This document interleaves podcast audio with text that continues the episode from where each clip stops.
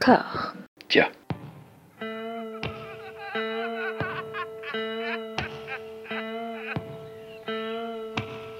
And now for something completely different. Would you like to talk about the meaning of life, darling?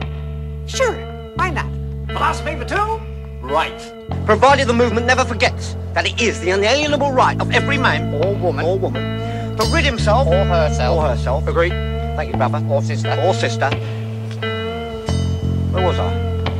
I think you finished. Oh, right.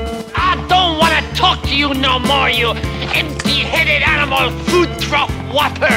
I fart in your general direction.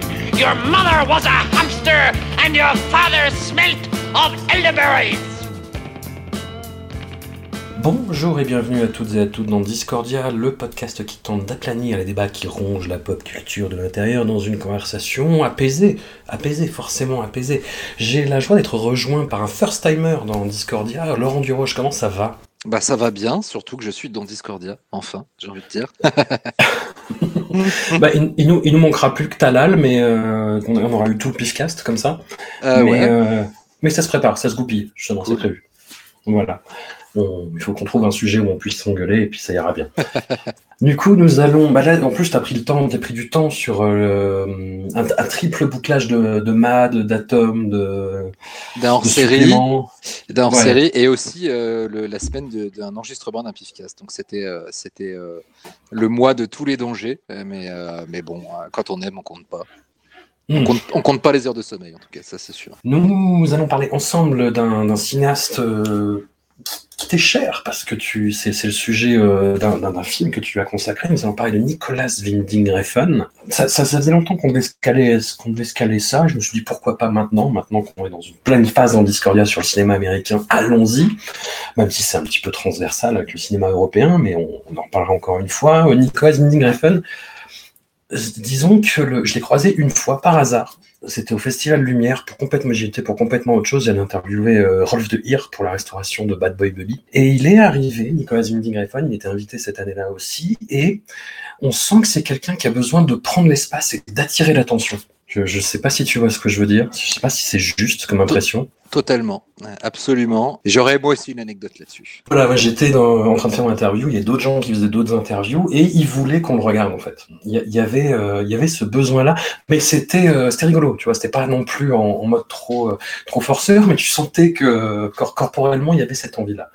Et hum, toi, comment tu t'es retrouvé justement à faire un, un film avec lui? Comment s'est présentée l'opportunité? C'était un moment particulier pour lui en plus. Oui, euh, en fait, euh, à nouveau par un festival, cette fois c'était par le, festival de, de Gérard Armé. Plein de choses se passent, euh, mine de rien. C'était, je crois, l'année des 15 ans, l'année des Masters of Horror, et il était dans le jury. Il n'était pas encore euh, extrêmement connu à cette époque-là, parce que je crois qu'il euh, il avait fait, euh, avait fait les pushers, mais il n'avait pas encore fait Bronson, ni Valhalla Rising, et il était donc pas forcément, on va dire, submergé par les demandes d'interview ou quoi que ce soit. Mais bon, nous, on avait déjà un petit peu nos yeux, sur lui depuis un moment, Ahmad, à cause de la trilogie Pusher, justement. Et donc, bah, j'avais fait une interview de lui dans le cadre du festival et, on s'est plutôt bien entendu. On en est arrivé à discuter un petit peu de, de sujets extra-cinéma, euh, la famille, euh, ce genre de choses. Et, euh, et voilà, et on est resté en contact. Et puis, je l'ai re-rencontré plusieurs fois par la suite avec, avec la sortie de Bronson. Il, il était allé présenter le film à- au festival de, de Beaune euh, où j'étais aussi, où donc où on s'était re-rencontrés euh, et on avait un peu traîné ensemble. On a continué à rester en contact comme ça, notamment une fois où je comptais, je l'avais croisé. Alors attends, c'était à l'étrange festival, l'année où il a eu une carte blanche. Mhm. Et il était en montage de drive et euh, j'étais allé manger avec lui, euh, avec mon épouse, euh, et on discutait un petit peu de ce qu'on voulait faire. Et puis on lui disait qu'on comptait partir en vacances dans les mois qui viennent en Californie.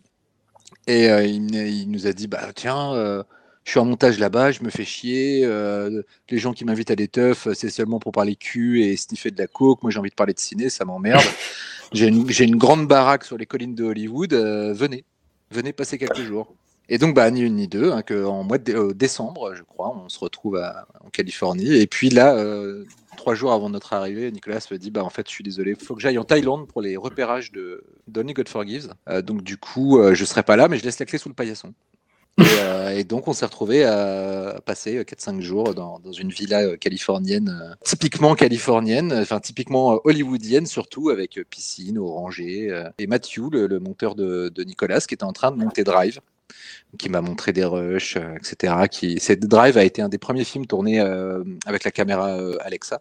Matthew, le monteur, me montrait les, me montrer des, des rushs comparatifs qu'ils avaient tournés entre du 35 mm et, euh, et la Alexa et tout. Enfin, c'était assez passionnant. J'entendais aussi la, la, musique temporaire. Il faut savoir que le film a été beaucoup monté sur du Eric Serra, sur la BO de Nikita. euh, voilà, par exemple. Du coup, on a, on a discuté, on a discuté musique avec le monteur et euh, qui est un. Il faut savoir que les, les, choix musicaux de Drive viennent beaucoup de, du monteur de Nicolas, car c'est un très très fin connaisseur de la musique électronique européenne.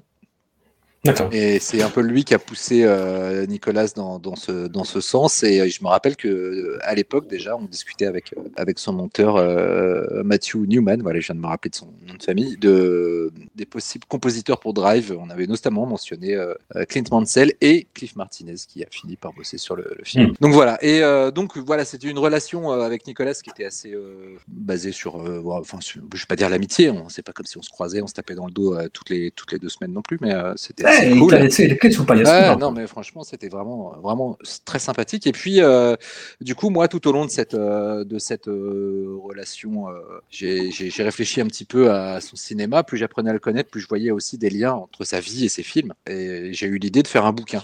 Donc je lui ai, proposé l'idée de faire un bouquin euh, sur ces films qui sera un petit peu modelé sur le, le modèle des entretiens de, de, de, Palma qui est sorti chez nous et euh, avec une partie analyse et une partie entretien. Et il m'a dit ok, pas de problème. Donc euh, et puis à nouveau à un autre festival de Gérard Armé.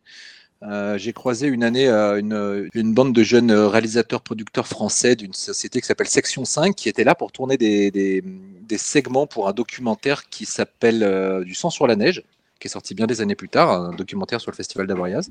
-hmm. on, a, on a sympathisé, d'autant qu'on avait des, des, connaissances en commun euh, à plusieurs niveaux, euh, dont certaines assez proches, puisque leur caméraman, un de leurs caméramans était un, un, ami de jeunesse de, de mon épouse. Donc, euh, puis l'année suivante, quand ils sont revenus pour faire d'autres interviews, pour compléter un petit peu pour, le, pour leur documentaire, on a parlé de projet, et puis je leur ai dit, bah, tiens, j'ai un projet, un bouquin sur Nicolas Winding Refn. Il était, je crois, une heure du matin, on buvait, euh, était à moitié bourré dehors au Grand Hôtel de, de Gérard Armé sous la neige. Et puis, oui, il se passe dit, des choses du coup. Voilà, et ils m'ont dit ah bon, mais tu veux pas en faire un documentaire, on te le produit.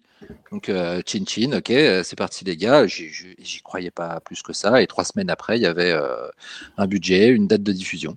Voilà. Ok. Donc je dois ça, voilà, donc je dois ça au, à, à, Julien Dunant et, euh, et euh, producteur qui avait produit, euh, enfin qui avait réalisé et produit le, le documentaire Big John sur John Carpenter quelques années auparavant. Mmh.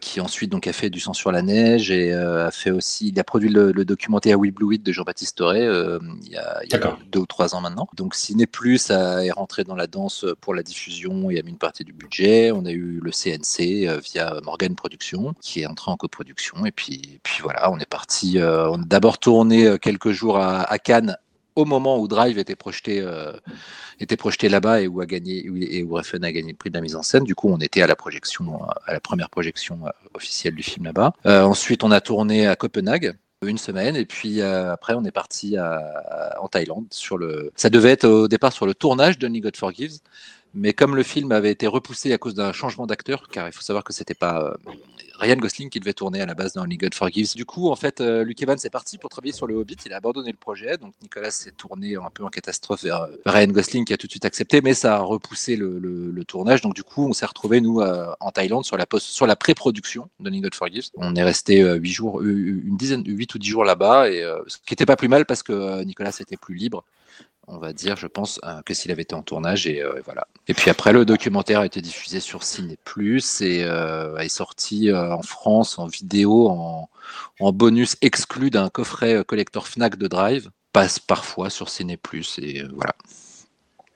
Alors, c'est assez intimidant parce qu'il y avait déjà eu un documentaire sur euh, bah, la façon de, de travailler Nicolas Winding au moment en fait où il sortait d'Inside Job ouais. et où il allait se lancer dans la production des Pusher 2 et 3. J'imagine que tu l'avais vu. Tout à fait, je l'avais vu. On en a même inclus un, un extrait dans, dans, le nôtre pour, pour, euh, ouais. pour montrer plusieurs choses. Euh, alors, du coup, ça, on, va, on va en revenir un petit peu à ce que tu disais sur le besoin d'occuper l'espace de Nicolas. C'est vrai que il, il, a déjà eu trois documentaires sur lui parce que tout de suite après le. Et, et, après le, par sa femme, du coup. Ouais. Voilà, réalisé par sa femme. Donc ça, ça fait beaucoup pour un, un réalisateur aussi jeune. Euh, mais c'est vrai que le premier était vraiment passionnant. euh, et euh, fait- franchement, c'est le meilleur documentaire qui a été fait sur Nicolas. Pas spécifiquement parce qu'il est fait sur Nicolas, mais parce que c'est un documentaire qui est, qui est à un moment très particulier de sa carrière où, où il, est, euh, il est totalement démuni, euh, artistiquement euh, dépressif, euh, euh, plus d'argent. euh, et, Endetté euh, endetté et où il est ob- après l'échec de, de Firex et, euh, et il est obligé de, de, de, de se livrer à l'e- à l'exercice commercial d'une suite, euh, quelque chose qui lui, qui lui plaît absolument pas et qui va pourtant aboutir à ce qui est certainement, euh, enfin considéré par beaucoup comme son meilleur film. C'est vrai que euh, du coup, c'est la, la caméra rentre vraiment dans l'intimité du foyer du réalisateur, euh, à tel point d'ailleurs que c'est une expérience qui n'avait pas spécialement euh, plu à, à son épouse, Ouais. qui quand on lui a annoncé qu'on allait faire un qu'il allait y avoir un nouveau réalisateur sur son mari, au départ, a, a re- a refusé qu'on y partici- qu'on- enfin, qu'on d'y participer, a refusé qu'on rentre chez elle. On a dû non pas négocier, mais on,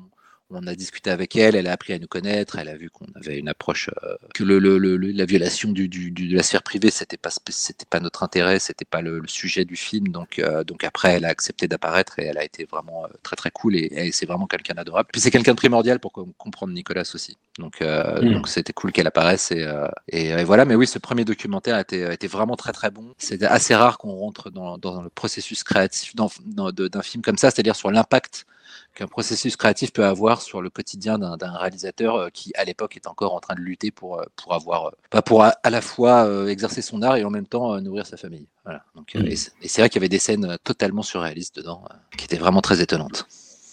Non, puis extrêmement tendu, quoi. Enfin, de- dans la trilogie de documentaires, le tien, le tien démérite pas. euh, voilà, je te passe un peu de bon, ça roule, Ah, mais il, il démérite pas, mais il a le hum, le souci d'être celui où, où tu captes en fait Nicolas Winding Refn au moment le plus serein de sa vie. C'est vrai, tout à fait.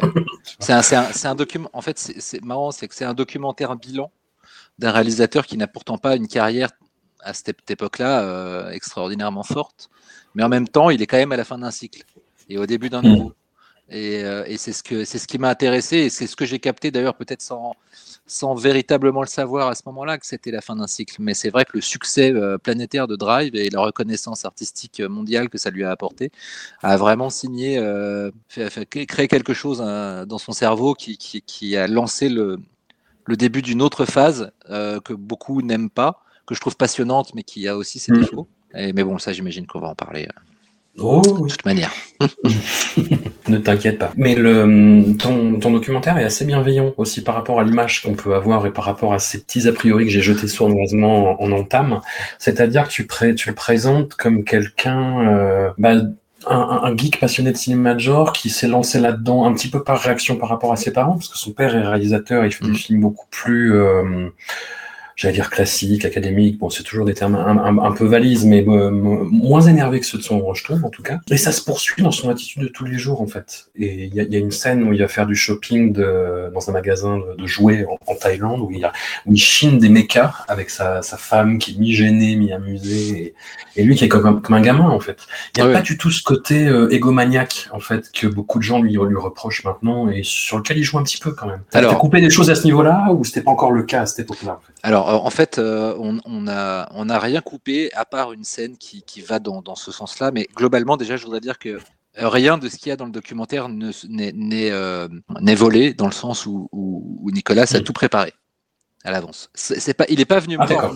Il pas venu me voir en disant tu vas tourner ça comme ça.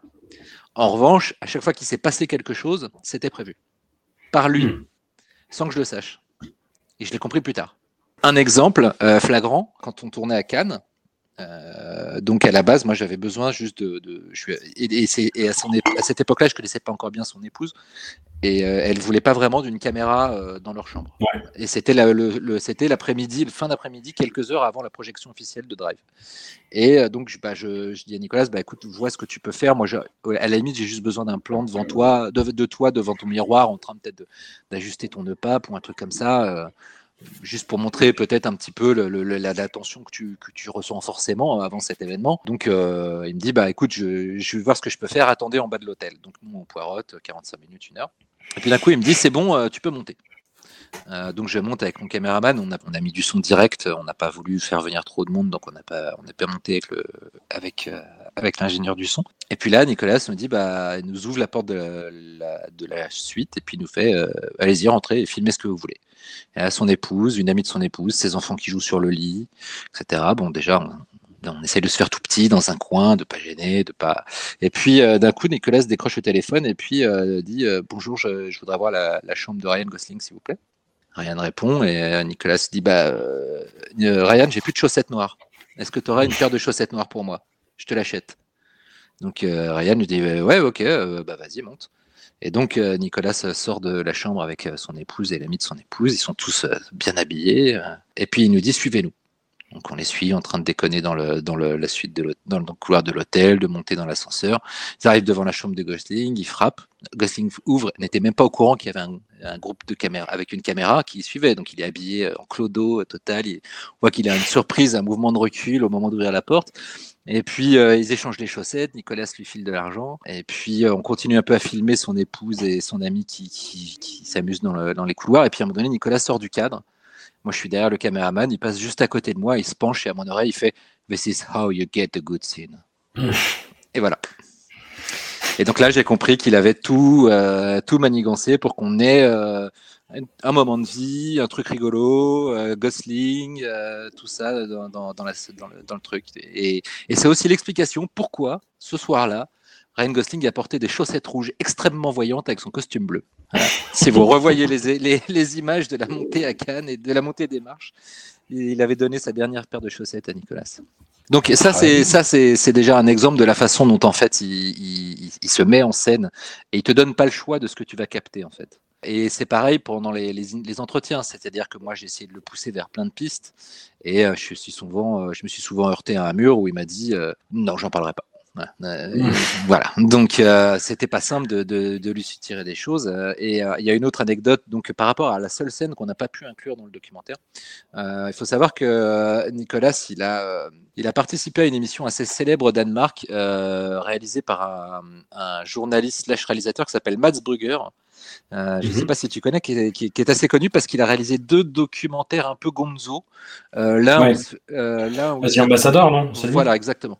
Ouais. Et Quel objet étrange. Quel objet étrange. Et aussi ouais. un qui se passe en Corée du Nord. Je sais pas si tu l'as vu, où il, où il se, se, fait passer pour l'agent d'un comique de Corée du Nord. Et il, va, il, va avec lui en Corée du Nord pour filmer euh, les représentations de ce comique, mais en fait, c'est une excuse pour filmer la Corée du Nord, en fait. Enfin, c'est assez barge.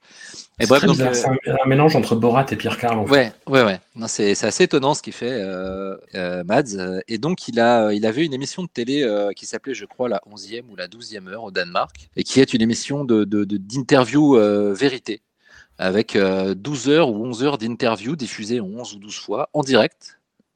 donc sans possibilité de couper, etc., de, de, de célébrités qui doivent se livrer euh, totalement et sans filet.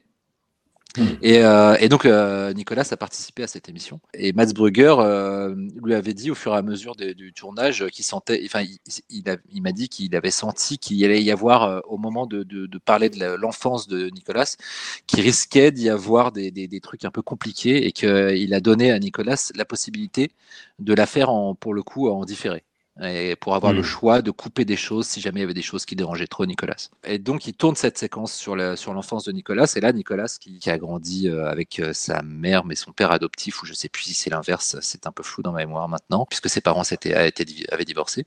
Euh, raconte qu'une fois, quand il était euh, enfant, euh, une nuit, il s'est introduit dans la chambre de, je sais plus si c'est sa mère ou son beau-père ou, ou, son père et sa belle-mère, et avec un pistolet en plastique a pointé la tempe de son beau-parent et a fait semblant de tirer dessus.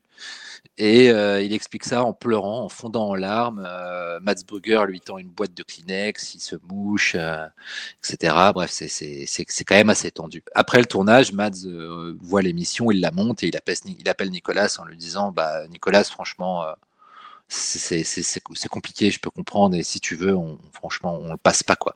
Et Nicolas il répond, mais non, mais c'est merveilleux, au contraire, faut que tu le passes absolument, être génial et tout. Et euh, nous, on voulait diffuser cette séquence, mais la télévision danoise nous a demandé beaucoup trop d'argent pour pouvoir la passer, et euh, on était au bout du bout du budget à ce moment-là, et donc on n'a pas pu, mais, euh, là aussi, c'est un exemple de la façon dont Nicolas utilise tout un tas de mécanismes, parfois qui ont trait au sensationnalisme, même pour, faire parler de lui. Et il- comme il explique dans le documentaire, il, pour exister, il avait besoin qu'on parle de lui. Et puis, il arrivait à un moment où il trouvait d'autres personnes pour le faire à sa place. Et ça lui va très bien. Et en disant ça dans le documentaire, il me regarde moi directement dans les yeux. On a eu un petit sourire narquois. Hmm. Oui, oui, mais il y a pas mal de papiers croisés justement avec son, avec son père biologique qui est, qui est réalisateur. Mm. Et oui, parce qu'ils ont sorti un, un film en même temps, je crois, euh, pendant que Nicolas Winding Refn sortait Neon Demon, son père sortait un, un film qui a été plutôt pas mal plébiscité d'ailleurs sur la Seconde Guerre mondiale. Mm.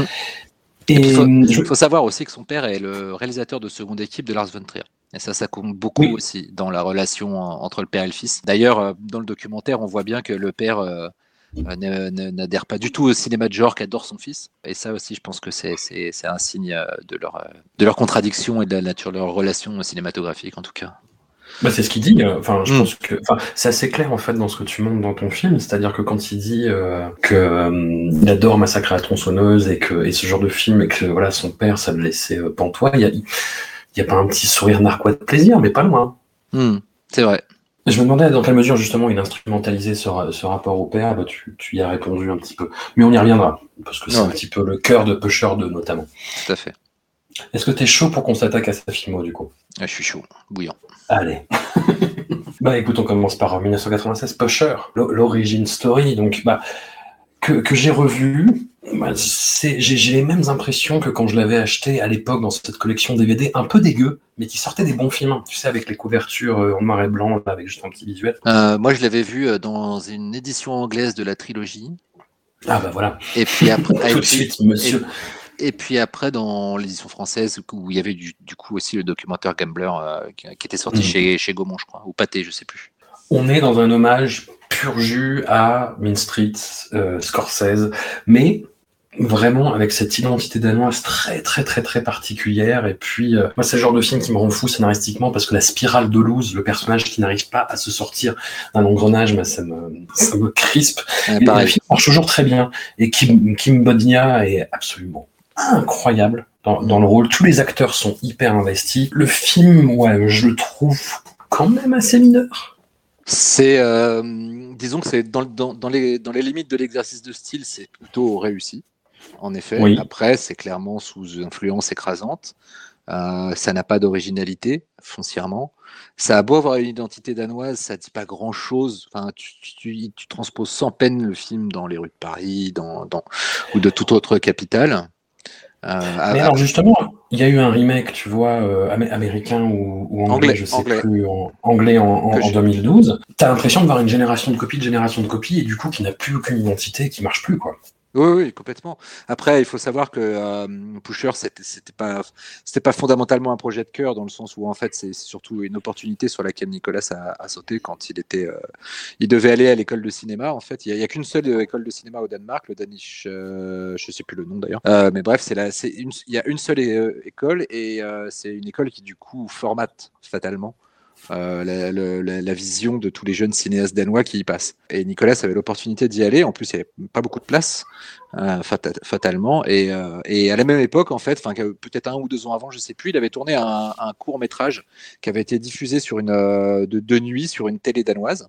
Et un producteur l'a vu et a appelé Nicolas à peu près au moment où Nicolas avait la possibilité de rentrer dans cette école et lui a dit Bah, J'aimerais bien que tu transformes ce, ce court métrage en, en, long métrage. Il faut savoir que c'est un court métrage où Nicolas lui-même jouait euh, le- plus ou moins le- l'équivalent du personnage de, de Kim Bodnia. Et, euh, un personnage, euh, un, un court métrage polar, euh, presque John Woo-esque un petit peu, mais, en- mais en mode caméra à l'épaule, un peu bordélique. Et Nicolas, contre l'avis euh, parental, hein, d'ailleurs son père, euh, lui- son père l'a pas mal engueulé, a dit bah ouais, euh, fuck l'école. Je fais mon premier long. Donc c'est un film qui a été fait à l'arrache, euh, qui a été fait dans une rage de filmer, euh, qui, qui, est le sujet du film en fait, euh, je pense finalement. Le parcours d'un personnage qui essaye absolument de s'en sortir, même si tout est contre lui.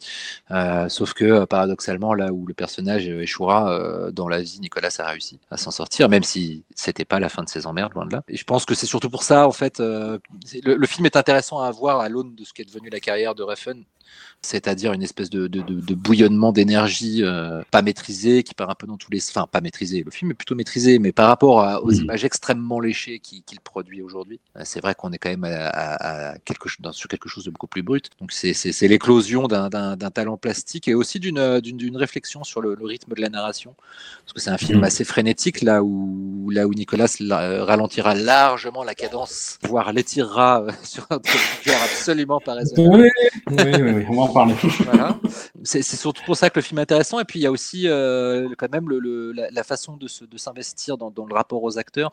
Je pense que le, rapport avec Kim Bonia n'a pas été facile, mais ça reste un putain d'acteur dont Refn a quand même réussi à, à tirer quelque chose de, de, fort. Parce que Kim Bonia est connu pour être euh, particulièrement volcanique comme personnage. Donc, euh, donc ça n'a pas été simple. Mais, euh, mais là, il se, passe, il se passe quand même quelque chose avec, ce, avec cet acteur plongé dans cette situation, cette urgence. C'est ouais, non, c'est vraiment pas un film original. Et puis, il y a aussi quand même, je pense qu'il faut prendre les Bleeders vraiment comme une trilogie. Et pour le coup, euh, quand on les prend comme une trilogie, il y a des résonances et il y a, des, il y a une progression dans, dans, la, dans la façon de, de juger ce, cet univers qui n'est pas inintéressante. Mais oui, on va pas se mentir, c'est pas le film du siècle. Il y a la séquence de fin, en fait, l'espèce de deal dans la boîte de nuit avant qu'il ne souhaitera, le, le personnage principal ne souhaitera une dernière fois, qui laisse un petit peu augurer de, des, des, passions un peu coupables pour la lumière euh, rouge et bleue, on va dire. il y a une première euh, tentation de l'esthétisation où on sent que Nick Grenfell se dit hum, hum, il y a quelque chose qui me plaît là, il y a quelque chose qui me plaît. Son deuxième film, Bleeder, trois ans plus tard, en 1999, euh, il retrouve Kim Bodnia, et là, on est dans un registre qui est beaucoup plus euh, enfin qui reste un petit peu euh, dans, cette imagerie brute euh, de, décoffrage et puis pas, naturaliste, pas réaliste, mais un peu plus rentre dedans esthétiquement que ce qui va suivre dans sa filmographie. Mais là, on sort du film de genre, on se décale pour rentrer vraiment dans une réflexion d'auteur. Il y a sa femme qui joue dedans. Matt Mikkelsen joue plus ou moins Nicolas Winding Refn. Mm. Il y a une mention de Hubert Selby Jr. Bah, qui va accompagner son projet suivant. Enfin voilà, on, est dans quelque chose de plus personnel et le, film me reste toujours un arrière-goût désagréable. C'est la troisième fois que je le voyais et à chaque fois je me remotive pour le revoir en disant non mais il y a des trucs intéressants mais je, trouve ça très très très désagréable à regarder par le personnage de Kim Bonia euh, notamment, par cette espèce de transfert qui se fait dans le personnage de Matt Mikkelsen. Je, je regarde ce film et je me dis quel est le problème de cet homme? C'est vrai que je trouve ça reste encore un film mystérieux maintenant. Je pense qu'il y a une volonté de, de, faire d'entrer, de faire entrer en collision en fait le monde du cinéma et, la vie réelle. Euh, mm. de montrer comment, euh, de montrer comment les, le, la réalité de, de, de, de soucis, euh, non pas triviaux, mais très terre à terre, ne, rentre pas forcément, n'arrive pas forcément à, enfin, vient parasiter une, une, existence peut-être plus fantasmée et plus théorique, vouée à l'amour du cinéma. C'est finalement le, parcours de Refn qui, qui, veut juste faire des films, qui a envie de faire les films qu'il qui, qui, a envie de faire, parfois pour des mauvaises raisons, on en parlera ça aussi, mais en tout cas, euh, mais, et qui en même temps, euh, comme, le, comme le racontera le documentaire Gambler, euh, doit aussi nourrir, enfin s'occuper de sa, de sa famille naissante, se trouver une place dans ce monde qui lui exige quand même des, des, des, des préoccupations plus, plus terre à terre et peut-être plus financières aussi. Et puis, et puis en même temps une envie aussi de, de, de, de, choquer le bourgeois, on va pas se mentir. Hein. le Danemark est une, est une est un pays euh, comme, comme peuvent l'être la Suède où, le, où le, la conformité sociale est un dogme et où euh, faire des vagues euh, n'est pas forcément bien vu. Et, c'est aussi, enfin, Nicolas s'en est jamais caché. il aime pas vivre au Danemark. Il aime pas le Danemark. Il aime pas Copenhague. C'est pour lui, c'est pas. Ça a beau être. Ça, déjà, il a grandi à New York. Donc quand il est revenu vivre à, Copenhague, ça lui a fait quand même une grosse claque. Et puis euh, il, a, il a un problème avec, euh, il a un problème avec cette société euh, très rigide. Et je pense que ça se lit aussi dans le film. C'est un film mal aimable dans lequel on il essaye de, de, de, faire naître un peu de soleil avec la relation entre Liv Korfixen, donc son épouse, et, et Mads Mikkelsen, mais où en même temps il avoue lui-même sa propre sa propre, pas incapacité, mais ses, ses, ses, ses difficultés à interagir avec, euh, avec les gens. Et euh, il, a grandi avec une dyslexie euh, prononcée qui l'a empêché de lire très longtemps. Donc il s'est, éduqué à travers le cinéma. Et il y, a, y a beaucoup de son rapport au monde, je pense, dans, dans ce film, même si c'est, à un niveau tellement intime, je pense. Et en fait, les moments du documentaire où, où j'ai eu le plus de mal à le faire parler, c'est dans les rapports intimes qu'il entretenait avec Bleeder, avec l'histoire de Bleeder et les personnages de Bleeder. C'est souvent là mm. qu'il m'a qui m'a dit euh, euh, non, je répondrai pas, euh, débrouille-toi. Ah, c'est couillon. Il y, y, a hum, deux choses moi qui, qui m'emmerdent un petit peu dans, dans, Bleeder, au-delà de ce que j'ai déjà dit. Euh, c'est ce côté un petit peu bah, geek référentiel, enfin toutes les scènes où Matt Mikkelsen name drop des noms de, de, de cinéastes clés pour dire comment tu vois son vidéoclub euh, est rangé. Voilà, bon. disons que dans les années 90, il y avait euh, un petit peu cet élan-là, et quand tu regardes ça 20 ans plus tard, tu te dis, voilà. Oui, c'est pas forcément le, la chose qui a le mieux vieilli dans le film, mais en même temps, voilà. c'est aussi, euh, c'est aussi la façon la plus peut-être euh, naïve de faire un, un statement, enfin une déclaration sur sur, sur ce qu'il aime. Je pense qu'il n'y a pas plus direct comme comme façon de faire que de citer ces noms de cinéastes qui sont qui sont qui sont vraiment les cinéastes qui l'ont nourri. Hein. Faut savoir que Nicolas, mm. il, il, on est on est allé en fait pour le, pour le documentaire. Il y a des séquences qui sont tournées dans le vidéoclub où a été tourné Bleeder et il en a profité pour acheter une bobine 8 mm d'un vieux film de guerre allemand. Euh, c'est un vrai collectionneur de, de, de, de, cinéma et je pense que dans cette scène, il est il est euh, et puis il faut comment dire, il faut le remettre dans le contexte danois et pas international. C'est-à-dire que citer ces, réalisateurs-là au sein du, cinéma danois, je pense que pour le coup c'est un c'est un coup de gueule, c'est un c'est un geste. Et c'est vrai que globalement, c'est un geste qui peut paraître très naïf pour nous aujourd'hui, euh, mais qu'il n'était pas forcément euh, tant que ça à l'époque, où, ne serait-ce que de, faire, exister ces personnages, ces, noms de réalisateurs dans, le paysage cinématographique danois, je pense que c'était déjà en soi ouais, une, une, une déclaration d'intention. Quoi. Oui, oui, puis si j'étais honnête intellectuellement, je dirais que hum, dans cette scène-là où il name drop tous ses réalisateurs, en fait, il dit ça à un client qui, en fait, ne veut que du porno. Voilà. Donc finalement, ça retranscrit un petit peu sa propre impuissance par rapport à ça. Mmh. Donc euh, oui, ok, ok, ok. ok, je te le donne. Je, je suis pas là pour te convaincre. Hein. Et une deuxième chose, je trouve que le film préfigure quelque chose qui va devenir très très très récurrent dans les euh, 20 années suivantes dans les ciné le cinéma de festival, on va dire. Il y a un cinéaste français que je vais pas poucave parce que il m'a fait euh, retoucher euh, une interview déjà dans ce sens-là, qui me parlait en fait d'une école euh, Torino Film Lab, c'est-à-dire en fait des ateliers d'écriture pour des cinéastes internationaux et qui leur apprend en fait à faire des films qui vont tourner en festival. Et c'est des films qui sont un petit peu dans cette école euh, que moi je trouve crapoteuse, un peu les, euh, je vais généraliser, mais euh, Michael Haneke, Ulrich Seidel, Yorgos Lantimos, tu vois les cinéastes doloristes, mmh. c'est-à-dire on te fait des films très lents, très esthétisants où il va y avoir une scène choc qui va te, te retourner les tripes.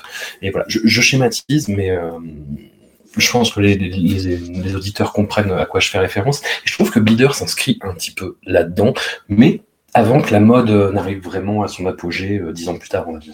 Oui, oui, c'est pas. Maintenant que tu, j'avais jamais fait attention, euh, d'autant que je vais, je vais pas te mentir, c'est, enfin, c'est pas le cinéma qui me passionne le plus, mais, mais j'aime, mais j'aime, mais j'aime, j'aime les points de rupture dans un film. En fait, j'aime bien être emmené dans un truc jusqu'à un moment où je vais être euh, pris, euh, pris à revers et, choqué. Enfin, je veux dire, Nicolas, en fait, ce qui l'emmerde le plus, c'est que quelqu'un réagisse, à, sorte de son film en disant, mais voilà, si quelqu'un ouais. sort, de, quelqu'un sort de son film en disant putain, mais franchement, j'ai trouvé ça détestable, il le prendra tout autant dans ses bras que quelqu'un qui lui dit c'est un chef-d'œuvre, tu es génial. Enfin, c'est ce que lui m'a dit. Après, voilà, c'est le discours officiel, mais, mais, mais ça se voit. Je veux dire, euh, il a beau, euh, il a beau être dans cette, espèce de quête de, reconnaissance effrénée, il sait aussi que ce qu'il fait va, ça va lui aliéner une partie du public. D'ailleurs, quand on parlera de Only God Forgives, euh, en termes de geste destructeur de quelque chose qui vient juste d'être construit, ça se pose là quand même. Et donc, oui, il, il, y a, il y a clairement l'envie de choquer, mais encore une fois, euh, pareil, tu vois, ça se replace dans le cadre du cinéma danois dans lequel il est encore enfermé à l'époque et dont, dont, il va absolument sortir.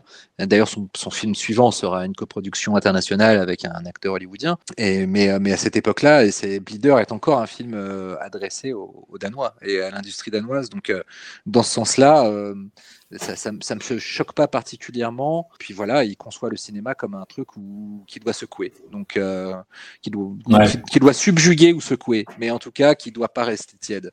Donc dans ce sens-là, je vois pas comment euh, ces films pourraient se passer euh, d'au moins une scène qui, qui, qui réveille. hein. Euh, après, il faut que cette scène, elle s'intègre dans la narration, dans le projet euh, cinématographique et dans le et dans l'évolution des personnages de façon euh, de façon cohérente et crédible. Si c'est juste pour pour balancer euh, de la merde à la gueule du spectateur, on, on a Tom Six pour ça quoi. Mais mais euh, et encore, je suis méchant. Je, je- je suis Tom, méchant. Tom Six, on précise juste réalisateur de la trilogie euh, Human Centipede. Voilà, mais je suis méchant parce que le 2 est assez intéressant quand même. Mais bref. Donc euh, Et, et d'un autre film dont personne ne veut, évidemment. Oui, tout à fait, il n'y arrive pas. hein.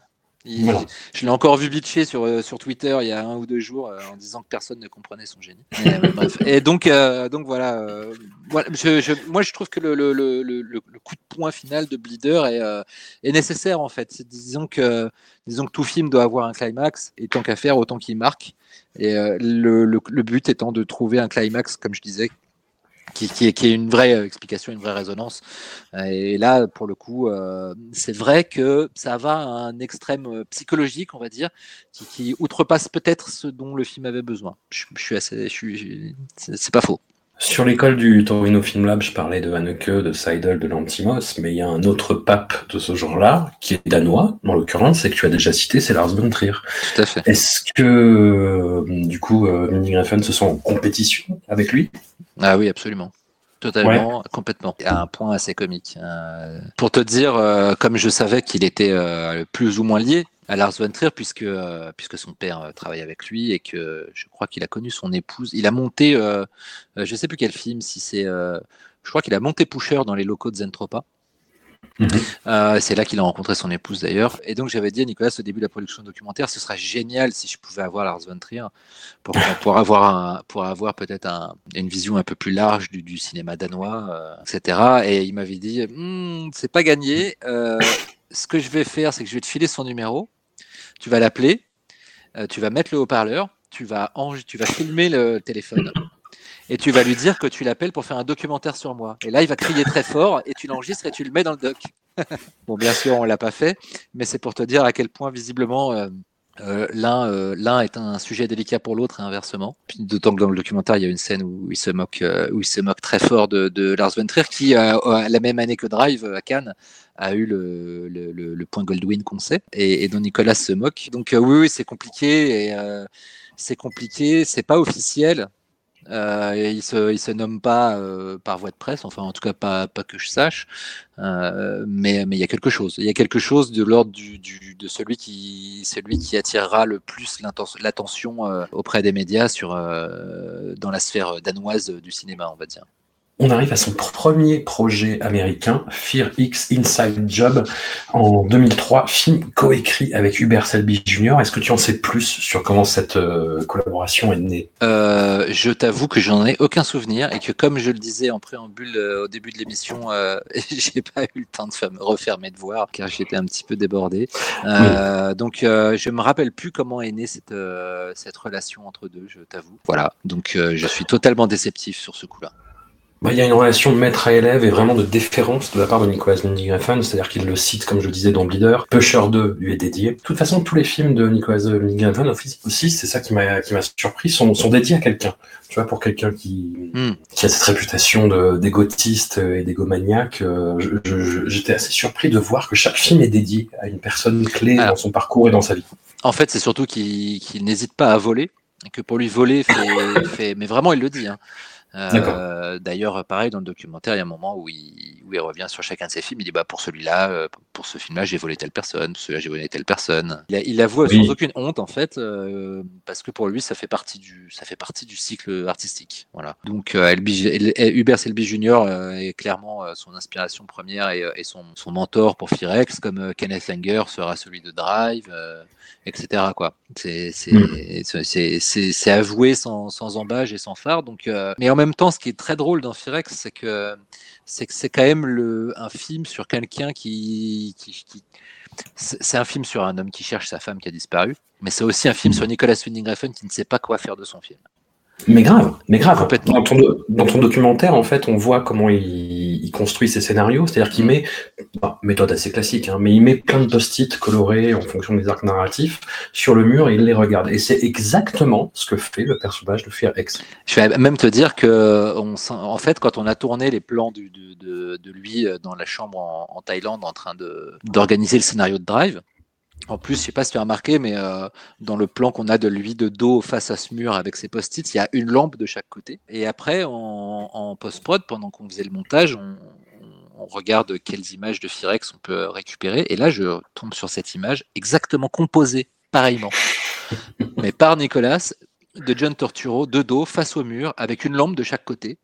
Et je me suis dit, et c'est là que j'ai compris de quoi, de, quoi parlait le film. Je ne l'ai pas compris en, discutant avec Nicolas. C'est d'ailleurs un de mes regrets de ne pas avoir eu, euh, euh, quand on est arrivé sur Firex, de ne pas, quand on en a parlé, j'avais pas encore assez euh, réfléchi pour avoir les armes analytiques sur ce film. Mais c'est complètement ça. Et ça m'a sauté aux yeux et j'ai fait, mais putain. Et d'ailleurs, on a, je crois qu'on a fait, je me demande si on n'a pas fait un montage parallèle de plan dans le documentaire, je sais plus, mais, mais c'est, très étonnant. Et c'est vraiment un film là-dessus. Et, et, et quand on connaît les devoirs de des déboires de production qu'il y a eu sur le film, ou euh, bah, que je pense que tu vas expliquer, mais euh, voilà, c'est assez évident que c'est un, film pas fini, c'est un film de quelqu'un qui se cherche, c'est un film qui, à ce titre, est chiant à regarder et aussi passionnant. Franchement, moi je trouve qu'il vieillit plutôt bien en fait. Et c'est très étonnant parce que ça ne ressemble ni à Nicolas Winding Refn en dehors de ce dont on vient de parler, pas à son cinéma on va dire, pas de ce qu'il allait devenir ou ce qu'il est, les chemins détournés qu'il a empruntés. Ça ressemble pas forcément à du Bercy Junior non plus. Oui, je trouve, que la, je trouve que la filiation avec Selby Junior est assez étonnante sur ce film parce que parce que c'est pas du Selby Junior. Voilà. Non, c'est vraiment, c'est dans une ambiance à la Fargo ou à un plan simple en fait. Hmm. C'est dans cette petite Amérique des petites villes, euh, qui est pas non plus isolée de tout, mais qui sont des espèces de, de communautés autarciques dans lequel le personnage de John Turturro euh, vient, vient s'infiltrer, à qui on fait comprendre que voilà, c'est un élément extérieur. Et voilà, c'est un film qui donne pas forcément de résolution, qui est très frustrant à ce niveau-là, mais euh, une fois qu'on est prévenu que c'est un film euh, un, petit peu bancal, voilà, on prend comme ça et, ça fonctionne plutôt pas mal en fait. Mais bah, sur les problèmes de production, vas-y, je pense que tu es plus calé que moi sur le sujet. C'est un film, on l'a déjà un peu évoqué, le documentaire Gambler euh, revient dessus, euh, voilà, qui, où il s'est fait, euh, où il s'est fait renfler, il s'est retrouvé endetté à hauteur de plusieurs millions de dollars en fait. Oui, en fait, je crois que, enfin, c'est dans mon souvenir, c'est la, la, la, prod, un, des producteurs a retiré ses billes alors que le tournage était déjà commencé et, pour finir le film, qui était du coup le film le, film sur lequel Nicolas misait tout pour sortir de, du cadre danois, en fait, pour, pour, pour aller euh, pour pouvoir aller faire des films ailleurs et on va pas se mentir, aller les faire en Amérique, qui du coup, euh, du coup se retrouve à devoir euh, combler le, le, budget du film avec son propre argent. et comme le film est un échec cuisant absolument partout où il sort, et perd de l'argent, Nicolas se retrouve en banqueroute totale, endetté. et, et, et, le, et c'est c'est très étrange parce que quand tu, quand tu parles du, personnage de John Torturo qui arrive dans, ce, dans, ce, dans cette ville américaine, euh, cette petite ville américaine, et on lui fait comprendre qu'il n'a rien à y faire, et où, il essaye quand même de, de trouver euh, une façon de, de, s'y insérer pour découvrir le mystère de, la disparition de sa femme, c'est aussi euh, Refn qui essaye de mettre le pied dans la porte du cinéma international en disant est-ce que je peux rentrer? Mais en n'étant pas très sûr d'y aller en fait. Et, et, le, et, le, film est aussi un tâtonnement artistique je pense, et Refn le dit lui-même, il, il, pas, très content du film, et, c'est le, film d'un réalisateur qui, essaye de, trouver un mode d'expression qui va lui permettre d'exister euh, aux yeux du monde entier, et qui échoue. Et je me suis demandé, l'antagoniste euh, du film, c'est James Remar, qui est un, un acteur qui a, qui a, eu son moment et qui a une réputation un petit peu difficile. Je me suis demandé, euh, par rapport à ce que tu me disais sur Kid Monia, est-ce qu'il n'a pas eu des problèmes aussi avec lui? Euh, Je sais pas, je, non, mais en revanche, je sais, euh, pour avoir justement bossé il n'y a pas très longtemps sur James Remar, c'est que euh, James Remar, à ses débuts, était, avait des gros problèmes de drogue. Il a d'ailleurs été viré du plateau de Aliens le retour pour ça, euh, puisqu'il jouait le caporal X au départ, sur les premiers jours de tournage. Et, et, euh, et c'est Walter Hill, producteur de Aliens, qui lui avait eu le rôle parce que euh, Remar avait déjà tourné avec euh, Walter Hill, notamment dans Les Guerriers de la Nuit. Et, euh, et en fait, euh, Remar s'est fait arrêter euh, pendant le tournage de, de Aliens euh, en Angleterre pour possession de drogue, euh, ce qui a handicapé le tournage. Et furieux, Walter Hill et James Cameron l'ont viré Malu Militari et l'ont remplacé par, euh, par Michael Bean. Et, euh, et, en- et ensuite, et maintenant, euh, euh, euh, James Remar en parle euh, avec euh, beaucoup de honte et dit qu'il a, qu'il est complètement sobre euh, et que maintenant il est, extrêmement professionnel. Donc je, pense qu'à cette époque, il avait déjà, euh, il avait déjà un petit peu euh, euh, changé son fusil d'épaule euh, par rapport à ça, qu'il était peut-être plus facile à vivre euh, au début des années 2000 parce qu'il avait déjà donné des interviews, il me semble à l'époque où il, où il parlait avec regret de ce qui s'était passé sur le, le plateau d'Aliens. Donc euh, je, Ouais. je, je, je, je- je suis pas, on sait très peu de choses de ce film. Nicolas, on parle pas de façon, enfin, n'en parle pas avec beaucoup de, de, de, de passion. Il en parle plutôt avec avec amertume et, et il en parle vraiment comme de son échec le plus cuisant. Donc c'est c'est difficile de savoir exactement ce qui s'est passé dessus. Et puis du coup, le film étant ayant été un échec partout, je crois qu'il n'est même pas sorti en salle en France. Il y a, pas de, a pas de making of, il y a pas de, enfin voilà, il n'y a pas eu beaucoup d'interviews. On ne sait pas grand chose des coulisses du film, si ce n'est ce qu'on apprend par le documentaire Gambler. Ouais. Mais le film est pas désagréable. hein. Le, film a une, espèce de vibe un peu euh, bah, bah, comme toutes ces séries policières euh, scandinaves qui nous arrivent euh, maintenant, quoi. Ou même la série The Killing qui, est- inspirée vraiment de, de ce délire-là. Mais c'est pas honteux. Et John Turturro est incroyable dedans. James Remar est très bon dedans. Mm, mm. Ça joue très bien. C'est un très bon directeur d'acteurs, euh, Nicolas. Déjà, je pense qu'il aime vraiment beaucoup les acteurs, tout simplement parce qu'il les admire et qu'il se projette en eux et qu'il aimerait être aussi beau qu'eux. hein, on va pas se mentir. Il y a, un truc aussi basique que ça chez, Nicolas, qui est euh, qui est d'avoir envie d'être euh, aimé et reconnu et aussi physiquement.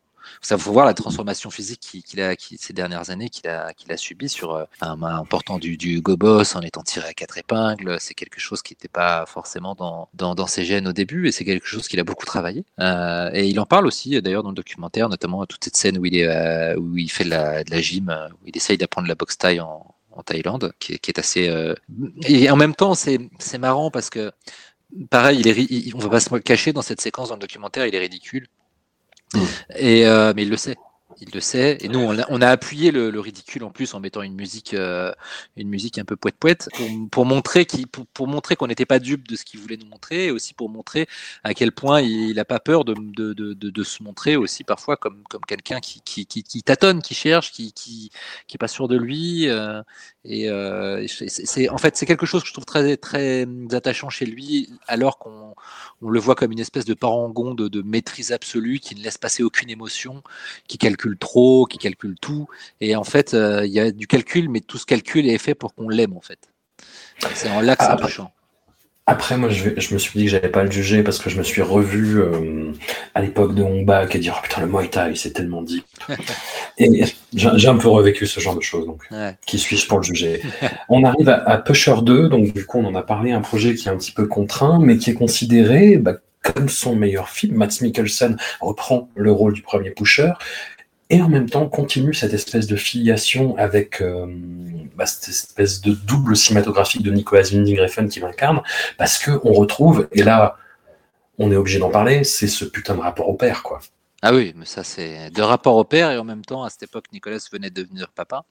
Donc il y a Oui, euh, bah. le fait d'avoir le rapport au père et d'en être un soi-même. En fait, c'est le film, je pense, où, euh, où, où le, le- le- où- où Nicolas laisse, laisse glisser la vraie vie à l'intérieur du film de la façon la plus euh, la moins théorisée, en fait. Ouais. Et c'est en ça, je pense que c'est le film que beaucoup préfèrent de lui, c'est parce que c'est le film où les émotions sont les plus crues et les plus fortes euh, en matière de, de chaleur humaine, en fait. Et pourtant, c'est un film qu'on est grandement dénué. Et c'est en fait, c'est tout à fait l'inverse de Bleeder. C'est-à-dire que Bleeder a un climax émotionnel très dérangeant, très négatif. Le climax émotionnel de, de, de Pusher 2 est, lumineux, est beau, est, un geste d'amour pur. Et c'est en ça que le film vraiment reste en tête et, fi- et- et- et file, une émotion comme ça tellement, euh, tellement pure et lumineuse qu'il retrouvera que dans Drive. Drive qui cette fois est une déclaration d'amour à son épouse. Et, euh, je pense que c'est pour ça. Et puis il y a, bien sûr le charisme de... Enfin, il y a, y, a, y a une conjonction comme ça. Il y a le charisme de Matt Mikkelsen qui d'un coup explose complètement. Sa finesse de jeu, son animalité, son immédiateté, le rapport au père, euh, qui alors bien sûr, attention, hein, c'est du cinéma, donc c'est amplifié. Hein. Je, ayant euh, du coup rencontré le, papa de Nicolas, euh, je n'y ai pas vu une once de, de, de, de, la violence qu'il peut y avoir dans le rapport euh, père-fils dans Pusher 2. Mais oui, oui, il y a, y a cette, cette, façon de dire, de dire bah, j'avais du mal jusqu'à maintenant à assumer qui je suis, mais maintenant que, maintenant que j'ai moi-même trouvé un sens, enfin une, une, vraie responsabilité dans la vie, je vais, je vais, je vais y aller quoi. Je vais y aller à fond. Et, c'est magnifique. Bah, franchement, j'ai beau. Euh, c'est pour ça que c'est pour moi, c'est mon film préféré, Nicolas, mais c'est pas cinématographiquement, c'est humainement que c'est mon film préféré. Et c'est le premier où il y a euh, ces, espèces de tentatives d'esthétisation qui vont peu à peu phagocyter son cinéma jusqu'à aboutir à des extrêmes euh, un peu absurdes. On y reviendra, on y reviendra. Et de fait, c'est le film qui le rapproche le plus, je dirais, de, de Gaspard Noé, qui est un, un, cinéaste qui assume son côté euh, psychotrope. Tandis que, comme tu l'as suggéré euh, dans ton anecdote tout à l'heure, Nicolas Winding est complètement euh, désintéressé de ça. Ah, il est, il est complètement straight edge, pas d'alcool, pas de, pas de drogue, pas de, et il refuse ça et euh, complètement dans sa vie, euh, sans juger les autres pour autant. Attention, d'ailleurs, ils sont très très très potes, euh, Gaspard Noé et lui. Gaspard est venu sur le tournage de Only God Forgives, ils, se, ils, font des teufs ensemble. D'ailleurs, je serais très curieux d'en voir une quand même. je me rappelle d'avoir une discussion, une discussion. je me rappelle d'avoir d'avoir interviewé Nicolas un jour et il me dit putain, je suis fatigué. Il y, a, Gaspard qui m'a appelé hier, il m'a emmené une teuf, je suis un peu claqué. Voilà, donc bon, je, je n'en sais, je n'ai pas plus, je n'en ai pas su plus, mais voilà, donc ils sont assez, euh, ils sont, ils sont assez proches. Donc euh, voilà, il n'y a, pas de jugement de Nicolas euh, par rapport à ça. Je pense surtout que Nicolas, il veut pas perdre le contrôle. Voilà, c'est ce qui lui fait le plus peur, parce que je pense qu'il a déjà dit, il a une part sombre en lui qui veut pas laisser naître. il, a, il a eu des accès de violence quand il était jeune. Il a fait une école de, il a fait une école de, de théâtre à New York quand il était ado et il a été viré pour avoir, je crois, balancé une chaise à travers à travers euh, la, salle d'école. Euh, euh, voilà, donc bon, il y a, quelque chose là, dedans qui, a trait à l'intime et dont il parle très peu, mais qui, qui, est en effet lié à une, part sombre qui ne veut pas laisser s'échapper. D'où aussi, je pense, la notion de contrôle dans son cinéma, la notion de contrôle de l'image absolue, la notion de personnage qui, en revanche, essaye de contrôler des choses, mais qui y arrive quasiment jamais. c'est assez rare. Donc, en ça, en ça, Pocher 2 est le, film de quelqu'un qui, sur quelqu'un aussi qui reprend le contrôle de sa vie à travers un geste euh, ultra extrêmement positif, qui est un des gestes peut-être les plus purs qu'on puisse avoir. De, d'un coup euh, prendre prendre son enfant et dire euh, j'abandonne toute ma vie et je vais m'occuper de toi et je vais et je vais et je vais devenir quelqu'un de bien. Alors, mais c'est encore une fois, c'est en fait c'est dommage. Enfin, c'est dommage. On peut pas demander à un spectateur de connaître toute la vie d'un et, tous les détails de la vie d'un réalisateur pour juger ses œuvres. C'est impossible et c'est bien normal.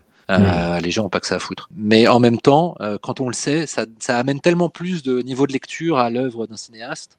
C'est tellement plus intéressant de, de, de, de voir les, les, les, parallèles entre, entre un sentiment euh, vraiment profond du réalisateur et ce qui se passe à l'écran. ce qui permet de dire ah bah non en fait c'est pas que de la pose ou bah non c'est pas purement gnangnan, il y a un truc qui vient vraiment du cœur. Et c'est mais c'est compliqué hein, c'est sûr. On peut pas demander à tout le monde d'avoir cette grille de lecture d'un film, mais mais quand on peut l'avoir, je trouve ça vraiment passionnant. Bah alors justement, pour rester là-dessus, et sans, entrer dans des détails triviaux non plus, mais euh, Liv Corfixon, son épouse, jouait dans Bleeder, un rôle mmh. clé un rôle plus anecdotique dans Fear X. Et là, les, les personnages féminins sont présentés comme quelque chose de, ouais, ce, sont pas vraiment à leur avantage. Je veux dire ça comme ça pour les, pour euphémiser comme un sale, quoi. Bah déjà, euh, ça rejoint son angoisse de père ou c'est ce que c'est autre chose? Hum, Je pense que, alors déjà, il y a, il y a, y a quand même chez Nicolas un, un refus de montrer le sexe de enfin la je crois que enfin la, scène de Mads Mikkelsen qui n'arrive pas à bander avec les prostituées dans, dans Pusher 2 c'était sa première scène de sexe explicite je crois et elle est forcément montrée sous un, un tour très négatif. Et après il y aura plus de scènes de sexe dans son cinéma jusqu'à Neon Demon je crois où là on est dans une scène nécrophile. Euh, donc euh, voilà il y a, un truc là-dessus. C'est quelque chose qui, qui, veut pas montrer. Euh, et ensuite c'est vrai que Pusher 2 est pas le film le plus reluisant de sa part en matière de, de, personnages féminins, mais en même temps, quand on voit le reste de sa filmographie, c'est pas. Je pense pas que ce soit quelque chose de foncièrement, euh, de foncièrement euh, intentionnel. Euh, voilà, il a aussi beaucoup passé, enfin fait, pas mal de films qui mettent en avant des, personnages féminins forts ou en quête de, en quête de force ou positifs ou lumineux, ou enfin il a montré un peu plusieurs facettes de, de la d'un personnage féminin comme il a montré plein de facettes de la masculinité. Mais c'est surtout en fait, Oui, je crois que c'est surtout la masculinité qui l'intéresse. Euh, D'ailleurs, Neon Demon, c'est son premier film euh, qui parle de, ouvertement de femmes et qui prend pour euh, personnage principal une femme. Donc il a mis du temps à y arriver. Et alors que l'image de la masculinité et de sa propre masculinité, ça c'est vraiment quelque chose qui le fascine. Oui, et puis pareil, pour être très honnête intellectuellement, dès le film suivant, Pusher 3, qui se concentre sur le personnage du, euh, du dealer, là il y a encore il y a un rapport à la- à l'addiction qui est très perturbant parce que très juste en fait. Du- Hmm. Et je vais te peut-être t'étonner, mais c'est mon préféré de la trilogie. Je pense que c'est un film qui est hyper sous-estimé. C'est le préféré, c'est le préféré de beaucoup de monde. C'est-à-dire que moi, je, Ah, je te dirais que, je te dirais que, enfin, de beaucoup de monde avec qui je discute. Hein, je j'ai j'ai pas fait un sondage sur, euh, sur Facebook non plus, t'inquiète pas. Mais, euh, mais euh, je sais que de, de, de l'équipe du, du documentaire, c'est le préféré de Nicolas Winding Refn de tous ses films euh, pour, pour absolument tous ceux qui, à qui j'ai travaillé. Et, euh, et moi, même si Pusher 2 est le, mon préféré en matière de d'émotion euh, pure, d'émotion. Ouais. euh, je, suis- moi, je suis, je suis très fleur bleue, moi. Donc, euh, si, si tu me fais pleurer au cinéma, je, Puis t'es papa en plus, donc Voilà. ça joue aussi. voilà. Euh, D'ailleurs, c'était vraiment un sujet de discussion euh, quand on s'est rencontré avec Nicolas. Donc, euh, donc c'est quelque chose qui est très important pour lui. Et, euh, mais, voilà, si Pusher 2 est vraiment peut-être le, cœur humain de son cinéma, le cœur cinématographique vraiment, en effet, ce serait Pusher 3. Pusher 3, c'est un film complètement incroyable. J'y ai trouvé un seul équivalent, c'est Élection de Johnny To. Euh, les- euh, je sais plus, c'est le 1 ou le 2. Eh, Euh, Juste. Où, où on trouve une même, euh, une même vraiment euh, radiographie complètement, euh, complètement euh, sans, sans empathie de la criminalité et un petit peu, euh, un petit peu les Sopranos. Finalement, je trouve qu'on retrouve dans le personnage de Milo un ouais, petit mais en peu plus de, crapoteux quand même. en plus, en plus crapoteux, en plus, mais même si, euh, rappelle-toi, dans à- côté il y, a- y y euh, une scène de mec qui se fait découper dans une boucherie aussi. hein. Oui, oui, bien sûr, mais à Ah. côté, tu vois, le, le, le badabing, euh, c'est classe. Oui, oui, ouais, ouais, à, côté sûr. du, à côté du resto de Milo, tu vois. Milo, qui en plus, l'acteur est, est extraordinaire et le, Incroyable. et le personnage est dingue. Le personnage est dingue. Là aussi, encore, j'ai, j'ai- je pourrais avoir mille anecdotes, mais da- dans le documentaire, on le montre en train de chanter une chanson. euh, en fait, c'est un musicien euh, alternatif, euh, à moitié défoncé euh, tout le temps, euh, qui, chante des, des- des chansons bizarres en, tapant sur des, sur des, des vieux caddies euh, et en se baladant avec des carottes attachées à son costume et, et qui balance du- du- de la terre et du sel sur scène. Enfin, il nous a fait un concert privé qu'on a filmé dans son intégralité et que j'aimerais bien pouvoir montrer un jour. Complètement dingue. Et on l'avait rencontré deux jours avant. On a eu du mal à la voir pour l'interview et il nous avait dit euh, rejoignez avec sa grosse voix, rejoignez-nous, euh, rejoignez-moi à tel endroit, je vais chanter. Et on arrive dans une, la banlieue de Copenhague, dans, un, dans une espèce de pavillon privé avec plein de, de, de, de, gens de la scène alternative en train de, en train de fumer, de picoler. Ça, ça, ça, fait du, ça joue du tambour, ça chante dans un coin. Et puis en fait, on, on avait galéré pour trouver. Et, et, euh, et le comédien avait. Euh, euh, attends, je vais retrouver son nom, euh, le pauvre, parce que. Zlatko Buric. Voilà, Zlatko, hein, ce bon vieux Zlatko, avait, euh, avait, euh, avait déjà fini sa, sa performance et du coup, il était un peu vexé qu'on l'ait raté. Et, et, et il, et, et il, était, euh, il était très imposant, il nous, a fait, il nous a fait très peur, vraiment. Il était euh, grosse, grosse voix bourrue, pas de sourire et tout. Et puis, euh, et puis bien, on sentait qu'il n'était pas content qu'on ait raté son, son, truc. Et puis, il nous donne un numéro, il nous donne une adresse et il nous dit bon, donc deux jours, vous venez là. Et ok, on y va, on met ça dans le GPS, on s'aperçoit que c'est dans la campagne et on se dit putain, mais où est-ce qu'on va? On va se faire enlever et tout. et en fait, on arrive dans cette espèce de vieux cinéma slash salle de théâtre qu'il a, qu'il a racheté et dans lequel il fait des concerts juste pour lui et ses potes. Et il est adorable, il est un peu défoncé, mais il est, il est vraiment d'une gentillesse absolue et il nous fait son concert qu'on filme, qu'on lui a renvoyé après, il était très content. Et puis il nous donne cette interview surréaliste dont on n'a pas pu beaucoup garder parce qu'il était, il était, il était un peu, on va dire, fatigué pour être poli. Et, et, et, ouais. et, les, et les, phrases mettaient un peu du temps à venir, mais il est, il est tellement adorable et, en fait tellement euh, sensible et carrément aux antipodes de son personnage que maintenant j'ai aussi du mal à, à, à, quand, je vois le, quand je revois le film, j'ai du mal à. Enfin, en même temps, oui et non, parce que le personnage de Zlatko dans le film est, est quand même justement est multifacette. C'est quelqu'un qui, dans son dans l'exercice de son business, est impitoyable, mais aussi dans son rapport humain aux autres, peut être euh, foncièrement. Euh... Et, qui est, et, qui est, un bon père. Et qui est qui un bon père. Sa fille est une belle fête. Enfin, Et- Exactement. Mais qui, en même temps, doit faire des choses très désagréables, comme Nicolas à l'époque, quand il est obligé de faire Pusher 3 pour, pour éponger ses dettes. Donc, euh, y a, y a- là, encore, il y a une espèce de d'écho qui se fait. Où, euh, et c'est pour ça que le film est le plus désagréable des trois, je pense. Euh, mais en même temps, le plus radical et le plus pur dans son, dans, dans, dans son, dans son exercice de, raconter la vie de quelqu'un qui fait quelque chose juste pour l'objectif que ça va lui apporter, c'est-à-dire de l'argent. Là où Nicolas lui-même doit le faire pour l'argent. C'est- un film incroyable qui en plus est le plus, resserré de la trilogie, c'est-à-dire que ça se passe tout sur euh, 24 ou 48 heures, euh, pas plus, et où on a effectivement ce mec qui est donc en sevrage, qui assiste à des, euh, réunions d'addicts anonymes, qui en même temps organise justement une fête pour sa fille, qui en même temps gère des deals de drogue très importants, et puis qui va se retrouver à devoir gérer justement les conséquences de ce deal raté, et tout est extrêmement pragmatique, il n'y a aucune esthétisation, c'est tout euh, justement dans, dans et sur la performance de Zlatko qui est Mm. incroyable. Oui, il est dingue. Il est dingue et euh, c'est. euh, il, il tourne pas mal. hein. Il est, il est au-delà de Pusher 3, il est complètement inconnu dans, dans nos frontières. Enfin, en dehors de- des frontières de- du Danemark, mais il, il- puis il a quand même tourné dans 2012, hein, il faut le savoir.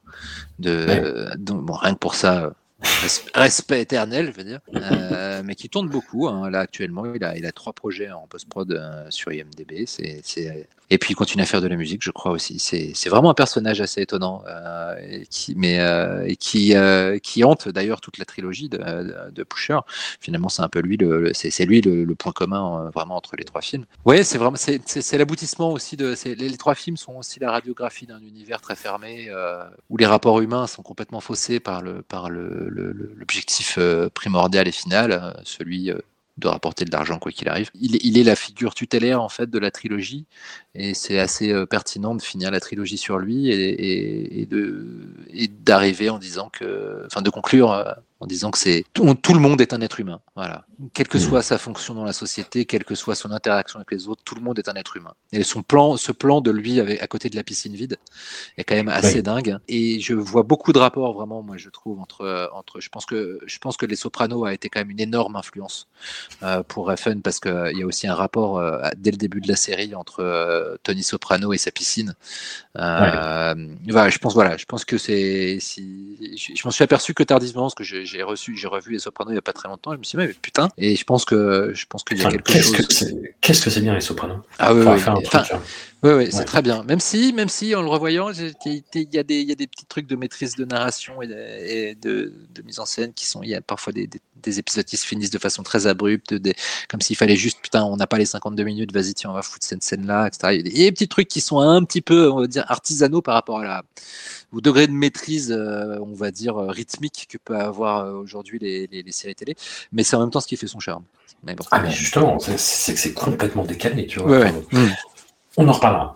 Ouais. Je- Tu, tu notes. tu notes. Non, parce que, parce que là, je suis chaud, je vais partir là-dessus, je vais partir sur les HBO et tout. Ça, ça va être euh, l'anarchie.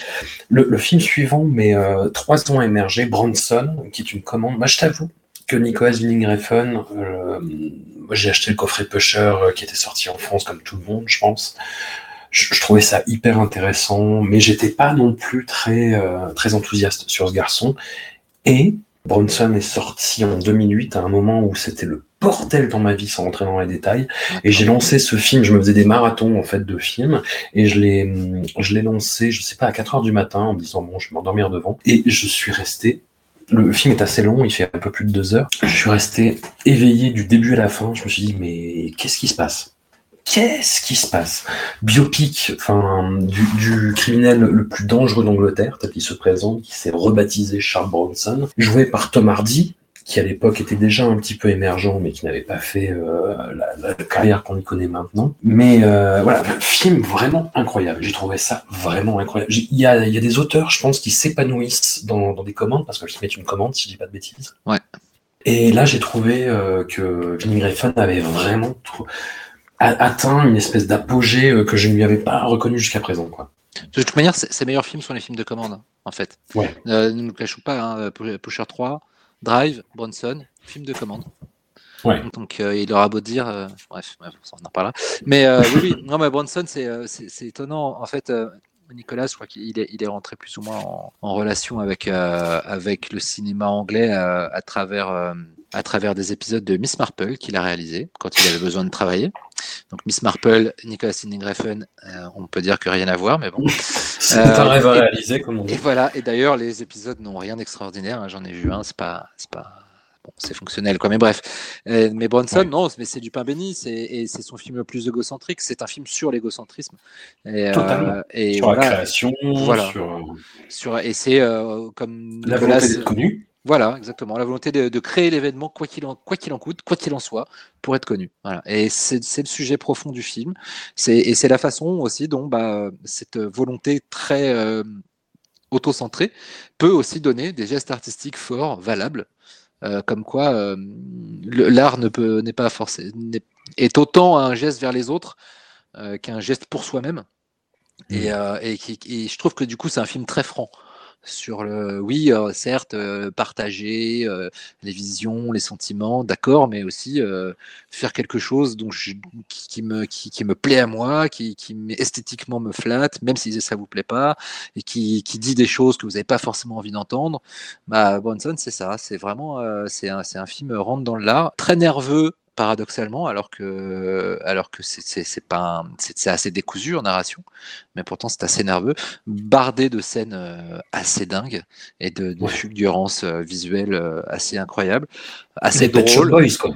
Ouais, ouais. Et puis, euh, et puis, et puis en plus aussi, c'est aussi vraiment la rencontre entre un acteur et un et un et son Oui. rôle. euh, d'autant que euh, d'autant que Tom Hardy et Nicolas Winding se sont absolument pas entendus. Euh, mais dès le début, hein, c'était clair. hein, C'est-à-dire que la, leur première rencontre, euh, c'était dans un bar à vin et t'avais euh, Tom Hardy, euh, ancien alcoolique. Et Nicolas Winding Refn qui ne boit pas une goutte d'alcool et donc ils étaient comme des cons et à boire euh, à commander de, l'eau et puis ils avaient pas grand chose à se dire en fait et au début euh, première rencontre euh, Nicolas Winding Refn dit bah non en fait j'ai rien à rien à voir avec ce jeune homme ça, ça peut pas le faire et puis euh, en revanche Tom Hardy voulait absolument le rôle il a redébarqué euh, euh, je sais pas combien de temps après dans les bureaux de la production, euh, crâne rasé, grosse moustache, en jouant Bronson direct. Et là, Refn a fait ouais, ok, c'est bon, c'est parti. Mais je pense qu'il n'y a pas des masses d'interaction entre eux. euh, Il n'y a pas eu des masses d'interaction entre eux humainement en dehors du, du rôle en fait. Et, et, euh, Tom Hardy se moquait beaucoup de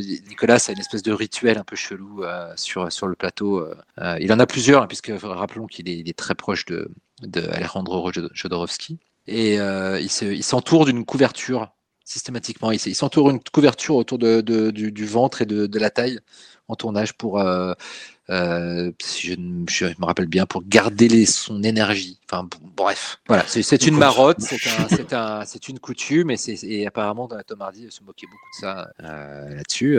Non, il- voilà, le courant n'est pas passé humainement, mais à l'écran, en revanche. Mais est-ce que en même temps, peut-être Nicolas n'avait pas besoin de cette distance, c'est-à-dire de, de- il avait besoin peut-être de pouvoir juger ce personnage pour pouvoir finalement, euh, ce personnage détestable, hein, il faut bien le dire, pour pouvoir se, se créer une distance. À l'inverse du personnage joué par euh, par euh, Ryan Gosling dans Drive, où là, Refn avait besoin d'avoir quelqu'un qui, qui, qui soit la, la, la, la projection de son, de son surmoi le plus fantasmé.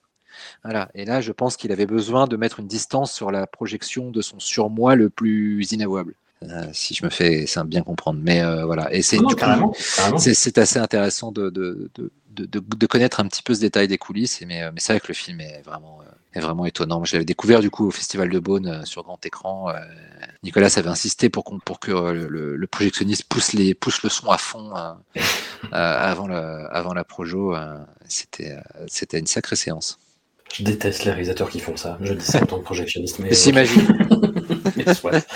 Et justement, ce qui vieillit le moins bien, je trouve, dans le film, c'est les scènes où Tom Hardy est livré à lui-même et où il fait des espèces de one-man show. Enfin, Mm. même pas des, es- des espèces, des scènes de one-man show. C'est ce qui vieillit le moins bien. En revanche, quand euh, le film lui adjoint les services d'un réalisateur, c'est-à-dire, bah, premièrement, le mec qui rencontre à l'asile cette espèce d'anglais euh, très précieux, euh, qui fume une cigarette en permanence, euh, et puis son professeur d'art dramatique euh, par la suite, ça cartonne. Le film est incroyable. Et Tom Hardy, moi, c'est ça qui m'a vraiment euh, déphasé la première fois que j'ai vu, c'est que je ne l'ai pas reconnu. J'avais vu Tom Hardy dans une dizaine de films avant et je ne l'ai pas reconnu. Je vais voir sur IMDB à 6 heures du matin, du coup, c'était, fais, oh putain, d'accord, d'accord, c'est lui, ok. Et tu vois, typiquement, une- un des rares moments où il est hors de prison et qu'il retrouve ce- cette espèce d'anglais très précieux, euh, qui lui trouve des, hum, des combats, tu vois, où il peut Mm. euh, Ouais. Exprimer sa violence et où il- le personnage de Bronson se dit oh là, je suis incroyable, je suis complètement fou. Et l'anglais lui dit euh, c'est ce que j'ai vraiment apprécié à la revoyure lui dit mais mec tu viens de pisser sur un gitan dans une grange du Sussex calme-toi tu vois. C'est le, le film est incroyable à ce niveau-là. Et tout le rapport qu'il a avec son prof d'art dramatique je trouve ça complètement dingue aussi à la fin quoi. et c'est le truc le plus intéressant artistiquement et en tant voilà sachant le goût de la mise en abîme de Nicolas Winding Refn c'est ce qu'il a fait de plus intéressant à ce niveau-là je trouve Ah, complètement, complètement. C'est pas, c'est l'antithèse un petit peu, je trouve, de Pusher 2 dans le sens où c'est, pas, pas du tout un film qui va créer, à- qui va, qui va chercher à créer une, une, une passerelle psychologique euh, entre le personnage et le spectateur. Puis c'est l'étalage d'une mégalomanie, donc euh, ouais euh, c'est et à, à ce titre, c'est pas forcément agréable à regarder si en tout cas on n'a pas envie de voir ça. Mais comme geste artistique, c'est assez fascinant, oui. C'est s'il se passe tellement de choses assez dingues euh, et des très beaucoup plus subtiles qu'on ne le pense, comme tu le dis justement la scène où, avec le, le, le promoteur de combat qui, qui, qui lui le calme un peu sa crise d'ego, elle est euh, elle est très elle est très parlante par à ce niveau-là. Et, et elle montre que Nicolas a quand même plus de recul sur sur sur ses sur ses gestes artistiques qu'on veut bien l'admettre. Mais c'est là, par contre, qu'il devient cette espèce de d'esthète, quoi. Ouais. C'est vraiment sa première incursion dans le film extrêmement esthétisé, avec une photo euh, très maîtrisée, avec l'utilisation de la bande son aussi en, de façon iconique. Bah déjà, c'est le film où il bosse pour la première fois avec Larry Smith, chef-op de, de Kubrick sur euh, Eyes Wide Shut. Et, et, euh, je pense qu'il y a une envie de, aussi, euh, avec ce type de, de, de collaboration artistique, de se, de se mettre dans la, dans la filiation 2 comme il le fera euh, plus tard pour une malheureuse interview croisée avec avec William Friedkin, voilà. Ça lui a fait du mal, ça. oui, c'est sûr. Et donc, euh, donc c'est c'est c'est cette volonté, voilà, d'être, euh, de rentrer dans le club des, on va dire. Et, et je pense qu'elle, c'est aussi du coup une, une, comment dirais-je, une résultante de cette recherche esthétique. C'est de, de rentrer dans le club des, des, des, des cinéastes plastiques, qui maniéristes. Et, euh, mais c'est aussi la quête de cette sophistication qui, qui, qui, qui est, qui est de partir du, du, du cinéaste, euh, du petit cinéaste danois, euh, pas bien intégré à- au, au cinéma de son pays, pas bien intégré euh, culturellement à cause de, de sa dyslexie, euh, pas bien intégré euh, familialement à cause de la séparation de ses parents, et qui, euh, bah, quand il va commencer à, à s'apercevoir qu'il a à, son, à sa disposition des armes pour y arriver, va, va en abuser en fait, jusqu'à un Hmm. point euh, absurde. Dès le film suivant, moi je t'avoue que je trouve que c'est déjà le cas en fait. C'est-à-dire Valhalla Rising qui sort un an plus tard en 2009. Je vais être très franc, encore plus franc, mais je suis une pothead en fait. Et hum, j'avais vu le film à l'époque euh, dans, dans ces conditions-là et euh, ça, ça m'avait ravi parce que c'était vraiment une expérience euh, tout s'était bien passé. euh, Une bonne synchronicité, on va dire, entre euh, l'état dans lequel j'étais et le film. Et je l'ai revu par la suite et à chaque fois que je le revoyais, je l'aimais moins. Et je l'ai revu pour l'occasion. Je suis désolé de te le rappeler, Laurent, parce que euh, je, je t'ai déjà accusé beaucoup, euh, beaucoup de fois là-dessus, mais euh, voilà, on travaille à Mad Movies tous les deux, et euh, ils m'avaient fait travailler sur le, le supplément zombie. Et j'ai vu beaucoup, beaucoup de films de zombies japonais des années 2010, euh, 2020, donc du, des, des films très, très, très mauvais, avec des projections de son numérique, et euh, j'ai retrouvé ça en revoyant Rising. En fait, les projections de son numérique dégueulasses. Tu vois, Ah ouais, bah, c'était- C'était le début des projections de sang numérique un peu, hein, 2009. hein. Ouais, on, était, on était au début et c'était c'était clairement malheureux. Euh, Ouais. Après, c'est un film qui a été compliqué à tourner euh, puisque euh, tourné en conditions réelles, dans des décors très âpres euh, et avec en même temps quand même une envie de recherche esthétique. Enfin, avec un budget pas énorme, mais en même temps avec une envie de recherche esthétique qui, qui demande quand même un minimum de minutie, etc. Donc, y a- il y a... je trouve que pour ça, en fait, c'est un film esthétiquement assez miraculeux entre ses conditions de tournage et son. Matt Mikkelsen est dingue. Oui, oui. Il est Voilà. incroyable. dedans. Il est, oui, oui, ouais, il est tout- Quand est-ce qu'il n'est pas incroyable, ce monsieur? Même dans des trucs très moyens, il est, il est, il est tellement magnétique. Euh, Moi, quand, on l'a interviewé pour le documentaire, je, je- je regardais le combo et je, je le regardais même pas pour poser les questions, tellement j'étais fasciné par ce qu'il dégage à l'image. Il est dingue. Il est complètement dingue. C'est assez fou. Et, mais bref. Et, euh, Même dans Drunk. Ah, que j'ai pas encore vu. Alors, même dans la chasse, si tu veux aller par là. Voilà. Euh, Non, euh, j'aurais du mal à me passer sur le Galaxy Silencieux, déjà parce que je ne l'ai pas revu depuis très longtemps. Euh, peut-être par peur d'être euh, un petit peu refroidi, de, de, de, confronter mon, mon, souvenir assez positif. J'ai découvert en salle et en projection de presse sans vraiment savoir à quoi j'allais j'allais me confronter. En fait, c'est le premier vraiment film du, du, du système Refn. C'est-à-dire, à partir de des Pusher et de Bronson, Refn, ça commence à être un nom et quand son nom est associé à un genre, une excitation naît. Et lui va systématiquement, à partir de, de Valhalla Rising, aller à l'encontre de l'excitation provoquée par cette association, au point hmm. qu'il en est devenu prévisible au bout d'un moment. Euh, on en avait discuté ensemble un jour et ça l'avait fait rire un peu jaune, justement, quand j'avais dit, mais tu sais, à force de vouloir toujours euh, faire l'inverse de ce que le spectateur euh, attend de, du sujet du film. Donc on va, on va finir par savoir ce qui, quelle va être ton approche avant que le film sorte. Et il, il avait eu un sourire un petit peu, un petit peu, un mais bref. Et, euh, donc voilà, Rising, c'est ça. C'est il a un projet à la base, un scénario de, film de, film de viking euh, fantastique et, euh, et, il va en faire euh, un truc bergmanien slash kubrickien d'introspection totale avec de très brefs éclats de violence, mais surtout de longues plages, non pas de contemplation, mais de flottement, et puis avec un ascétisme, parce que finalement, pour le coup, à part la scène dans le bateau, tout le reste est tourné vraiment en décor réel, sans aucun rajout numérique ni quoi que ce soit. Du coup, c'est vraiment très âpre. C'est de la lande, de la lande accidentée, de la touffe d'herbe un peu pouilleuse, du, du ciel gris. Euh. c'est un film euh, qui, c'est un film qui, a envie de dire, euh, je vais pas rentrer dans votre moule en fait. Je vais pas rentrer dans le moule commercial. Vous, vous, croyez que vous m'avez mis dans une case, ben j'y suis pas du coup, qui, qui, qui est mal aimant, euh, mais en même temps qui est fascinant pour ça. En tout cas, dans mon souvenir aussi, parce que euh, voilà, il y a aussi cette, ce, ce, ce, Matt Mikkelsen incroyable, et puis ce, ce look travaillé à, à, coup de références euh, cinématographiques, pour le coup ultra, ultra genre entre personnage est entre, euh, entre Snake Plissken et, euh, et l'héroïne de Crime à froid. Enfin, voilà, il y a tout, ce, côté Born vient complètement euh, de ces références-là. Et puis en même temps, c'est le monolithe de 2001, quoi. C'est ce personnage qui, qui arrive dans, dans, une société qui n'était pas prête à rencontrer un, un être, qui, qui, au contact de cet être, va, se, va, va, complètement se chambouler de l'intérieur, s'auto-détruire. C'est très étonnant. C'est eh oui, mais c'est ça le problème en fait un petit peu. Là, je, retrouve en fait euh, dans ce que tu dis euh, ma limite principale, c'est-à-dire que moi j'ai l'impression de voir un algorithme de, de plein d'éléments hyper cool ah et qui en font un film de festival euh, parfait derrière, tu vois. Quoi. Ouais, non, mais complètement, complètement. C'est le film où, où, Nicolas commence à être conscient qu'il a, qu'il a, qu'il a une formule, une formule qu'on voit pas beaucoup ailleurs. Hmm. dont il est un peu le seul dépositaire à ce moment-là, et dont d'ailleurs peu, de personnes se sont saisies aussi, mais c'est aussi parce qu'il aime prendre des risques.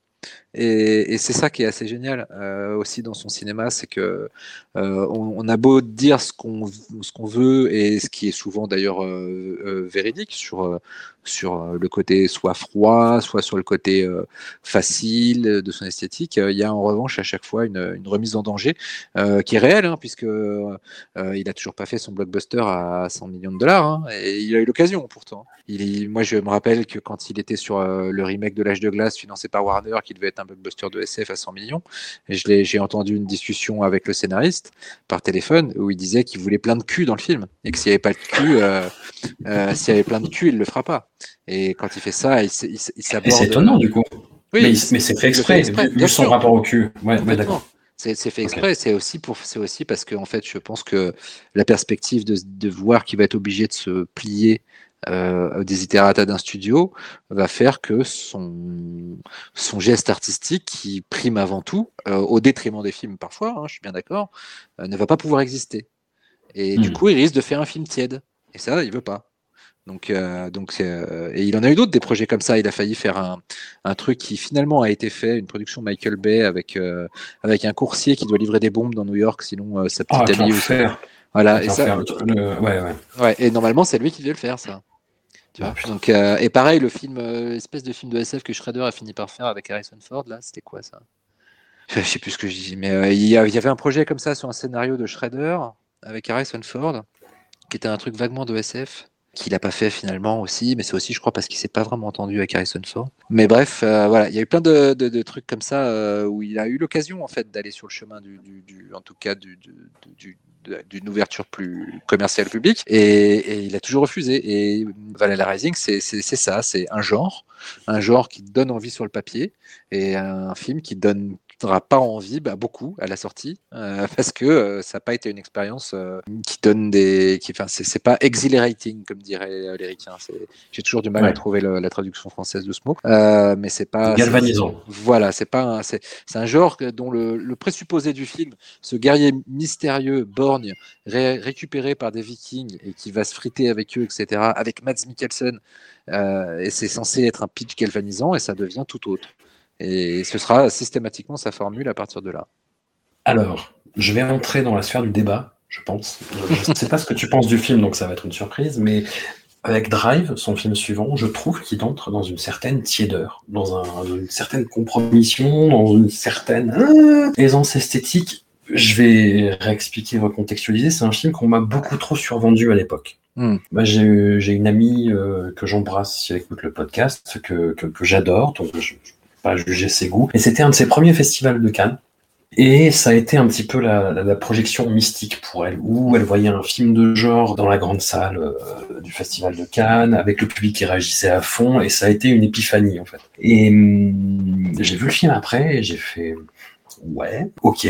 Non mais non mais j'ai pas trouvé ça honteux, j'ai pas trouvé Mm. ça désagréable. Euh, J'étais déjà un petit peu bah, sur ce qui allait devenir un peu un running gag, c'est-à-dire sur le côté un peu monolithique de Ryan Gosling qui à la revoyure fonctionne très bien et très logique et cohérent par rapport au film, euh, mais à l'époque, moi je t'avoue que ça m'avait un petit peu interrogé justement là-dessus. Comment dire C'est un film qui est virtuose, effectivement, mais où je trouve que ça pas franchement d'intérêt scénaristiquement parlant. En termes de mise en scène, en termes de casting, c'est intéressant parce que les seconds rôles sont cool, tu vois. euh, euh, que ce soit Ron Perlman ou, ou Albert Brooks. En second rôle, c'est, bref, sans parler de Brian Cranston évidemment, c'est excellent. Mais Oscar Isaac aussi, qui est génial. évidemment, évidemment, mais hum, Christina Hendricks. Non, mais les seconds rôles je, trouve que le film est pas dingue en fait. Et surtout, moi, c'est le la bande son en fait qui m'a beaucoup euh, dérangé dans le sens où j'avais l'impression que ça me paraphrasait l'action à chaque fois. Si, si, si tu veux faire un, un remake français de ce film, t'as, euh, je, je sais pas, une chanson un petit peu électro euh, d'un groupe un peu tendance branché bobo parisien qui te dit oh tu es tellement sympa et cette fille te regarde et c'est cool. Enfin, je, Alors, si tu réécoutes bien les paroles de la chanson, euh, c'est une chanson Ouais. vraiment à double sens. C'est-à-dire que c'est Oui. une chanson sur, sur une fille qui est fascinée par, quelque, par, par un personnage de la nuit qui pourrait Mm. tout aussi bien l'emmener dans les ténèbres que vers la lumière. Euh, Oui. et, et alors, c'est le propos du film complètement. Et, et la chanson n'a pas été faite pour le film. Donc, certes, c'est des chansons qui paraphrasent, mais pourquoi? Parce qu'en fait, dans le film, les, les- les dialogues ne disent rien. Quasiment rien. Oui. Et d'ailleurs, il y a vraiment la scène euh, phare de, à ce niveau-là, c'est quand euh, Ryan Gosling et euh, Cara Mulligan dans la cuisine, où ils parlent de choses totalement triviales. Tous jouent Oui. dans les yeux, dans la façon dont ils ont de se dévorer et de se sourire en parlant de choses totalement triviales. Et en fait, le, le- Gosling est excellent dedans. ouais, et la paraphrase. J'avoue, par rapport à Et, l'époque. et- et en fait, la- oui, la musique vient surligner des choses, mais en même temps, elle vient surligner des choses qui, qui sont jamais euh, ou très peu euh, verbalisées par les acteurs. Donc, euh, à ce niveau-là, c'est pas foncièrement inutile. Mais surtout, au-delà de ça, en fait, pour le coup, je trouve que c'est. Alors, moi, j'adore le film. J'adore. Alors, j'ai vécu aussi cette épiphanie. Faut savoir que, faut savoir que j'étais dans la même salle Eh oui. que ton ami. À l'époque, personne ne savait vraiment à quoi s'attendre au film. Enfin, par rapport à ce film, d'autant- qu'il y avait ce côté désagréable et âpre du, guerrier silencieux qui laissait. euh, Enfin, voilà, on savait pas ce que ça allait être. Et en fait, là, c'est euh, cette façon qu'a euh, Refn de faire l'inverse systématiquement de, son, en quoi, de ce sur quoi on l'attend, surtout en plus par rapport au film d'avant. C'est-à-dire que pour le coup, là, il embrasse complètement la commande. Il, mais il l'embrasse à sa façon. Mais c'est vraiment un film d'action. C'est vraiment un film d'amour. Derrière, il n'y a pas, y a pas d'autre chose, en fait. Si ce n'est que c'est un film d'amour où, en même temps, il fait, euh, comment dirais-je, euh, quand, il a fait le casting de, de Carey Mulligan, en fait, il me disait, moi, mon but, c'était de, c'était de trouver euh, une actrice qui, quand je vais lui parler, euh, va me donner l'impression de parler à ma femme. Donc à partir de là, Drive, c'est lui qui, qui se fantasme comme le preux chevalier moderne qui viendrait en secours à la femme qu'il aime le plus de, dans toute sa vie et qui aime le plus au monde. Et donc en fait, ça ne va pas au-delà de ça. Mais en ça, c'est très touchant. Mais encore une fois, comme je disais tout à l'heure, bien sûr qu'on peut complètement passer à côté de ça si on si on n'a pas eu la chance, comme j'ai pu l'avoir, d'avoir, enfin la chance, pas comme si j'étais dans le secret des dieux, mais je veux dire euh, de d'avoir eu quelques clés en plus en fait pour pouvoir comprendre ce qui se joue dans les dans les coulisses des, des mécaniques émotionnelles du film. Mais euh, mais c'est en ça que je trouve le film très touchant. Et puis surtout, c'est un film pur. C'est un pur film de cinéma. Et ça, c'est génial. C'est un pur film de cinéma qui mais qui qui, qui, qui célèbre le, le, le euh, comment dirais-je, le, langoureux, le, le, plaisir de, l'image, en fait, pas, le, pas, pas, son, pas son intellectualité. En fait, c'est assez rare d'avoir des gestes purs comme ça. Euh, il faut presque remonter à, et pourtant dans des films très différents, mais peut-être au Argento de, de Suspiria ou de, oui, pour avoir des, comme ça des, films qui sont des, de purs gestes esthétiques, euh, qui, qui, ne sont là que pour dire putain, vous avez vu comme le cinéma ça peut être vraiment mais beau bordel de merde.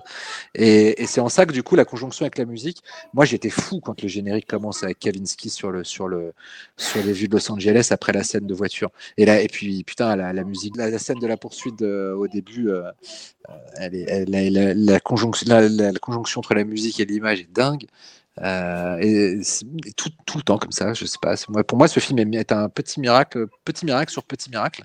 Euh, et en même temps, il y a quand même toujours un petit truc dans l'utilisation de la musique quand il utilise la musique d'Africa Adio sur la, scène de la scène où, Gosling voit le, tel qu'ils sont vraiment en fait les, gangsters dans, ce ralenti là euh, et dans cette scène un peu orgiaque. Il y a, il y a un côté de, il y a un côté décadent en fait qui, qui va qui va complètement avec l'utilisation d'une musique d'une musique de Mondo finalement. Euh, il y a, voilà, il y a plein de choses comme ça que je trouve assez, euh, assez bien vu. Et en même temps, en fait, c'est un film où j'ai, je veux dire, ça, ça, vaut pas le coup d'aller chercher plus, en fait. Il faut, faut, se laisser, faut se laisser porter. Et, si on y rentre avec euh, l'envie fondamentale d'analyser le cinéma de ce petit malin qui a fait avant Bronson et Valhalla Rising, on en sort avec un, forcément avec une impression de vide parce qu'on en sort avec euh, avec un objet qui ne prête pas le flanc à l'analyse, qui, dit juste, euh, bah là, je suis juste là pour me, pour me faire plaisir et pour vous faire plaisir à un niveau euh, très, pour le coup, exhilarating. Voilà. Et, du coup, c'est l'inverse en fait. C'est le, le, le, film est vraiment l'inverse de Valhalla Rising. Tu parlais en, introduction bah, ta rencontre avec le monteur du film qui justement te évoquait en fait le fait qu'il y ait des scènes qui a été filmées en 35 et avec la caméra Alexa. Il y a un romantisme par rapport au 35. On va pas se mentir. Euh, on, est dans la quarantaine tous les deux. Euh, voilà, et, on, privilégie ce format-là, mais putain que le film est beau, quoi. Mais il y a un romantisme de la part de Nicolas aussi. Hein. Euh, encore une fois, il, collectionne les, il collectionne les films 8 mm, hein, donc et il a des hmm. projecteurs chez lui, et il se regarde des films en, en péloche chez lui.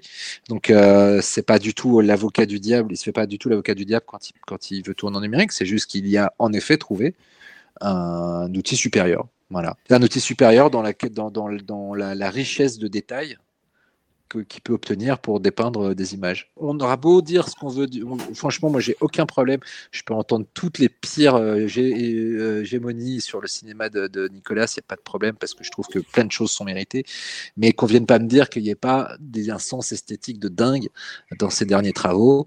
Et, et, et, s'il l'atteint aussi, ce sens esthétique, c'est avec ces outils numériques d'une précision. Euh, d'une précision euh, absolue qui, qui, qui, ont un côté tellement tranchant qu'on n'avait pas euh, avant. Mais on, on, y perd, euh, et ça accompagne aussi la disparition de l'émotion dans son cinéma, parce qu'on peut dire clairement que Drive est le dernier film avec de l'émotion un peu dans son cinéma. Mmh.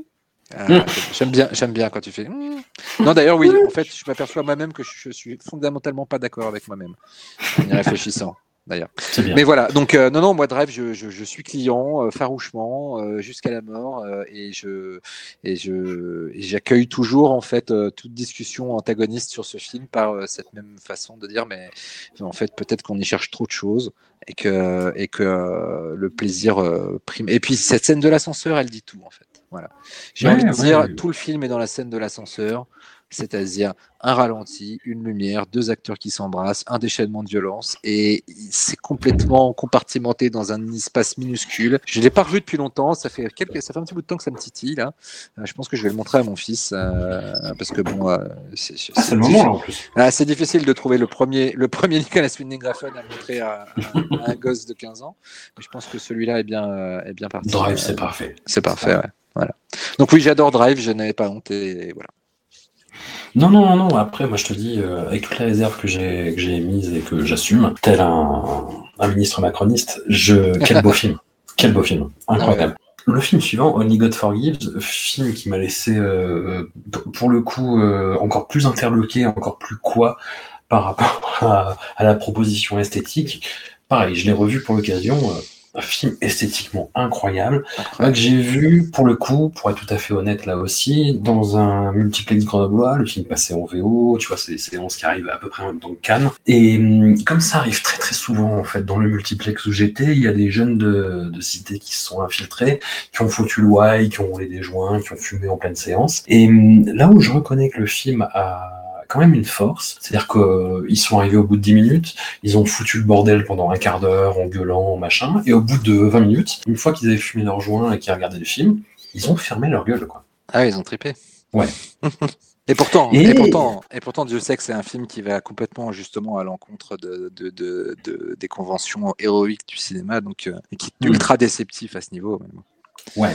Et qui amène un côté. euh, Comment dire Déjà, tu vois, dans Bronson, dans Voilà la Rising, dans Drive, t'as l'impression que les intentions sont euh, des néons, tu vois, qui cli- de, de 14 mètres de haut, qui clignotent, tu vois. Et Ouais. dans Only God Forgives, le côté oedipien, il est mais relou au possible. J'a- J'adore Christine Scott dans le film.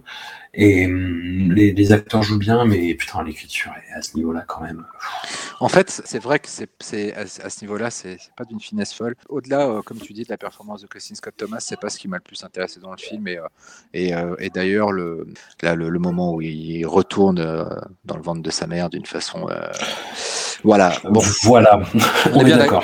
En revanche, moi, ce que je trouve passionnant dans le film, c'est la mise, absolue, la mise en danger absolue et de Nicolas et de, et de Ryan Gosling.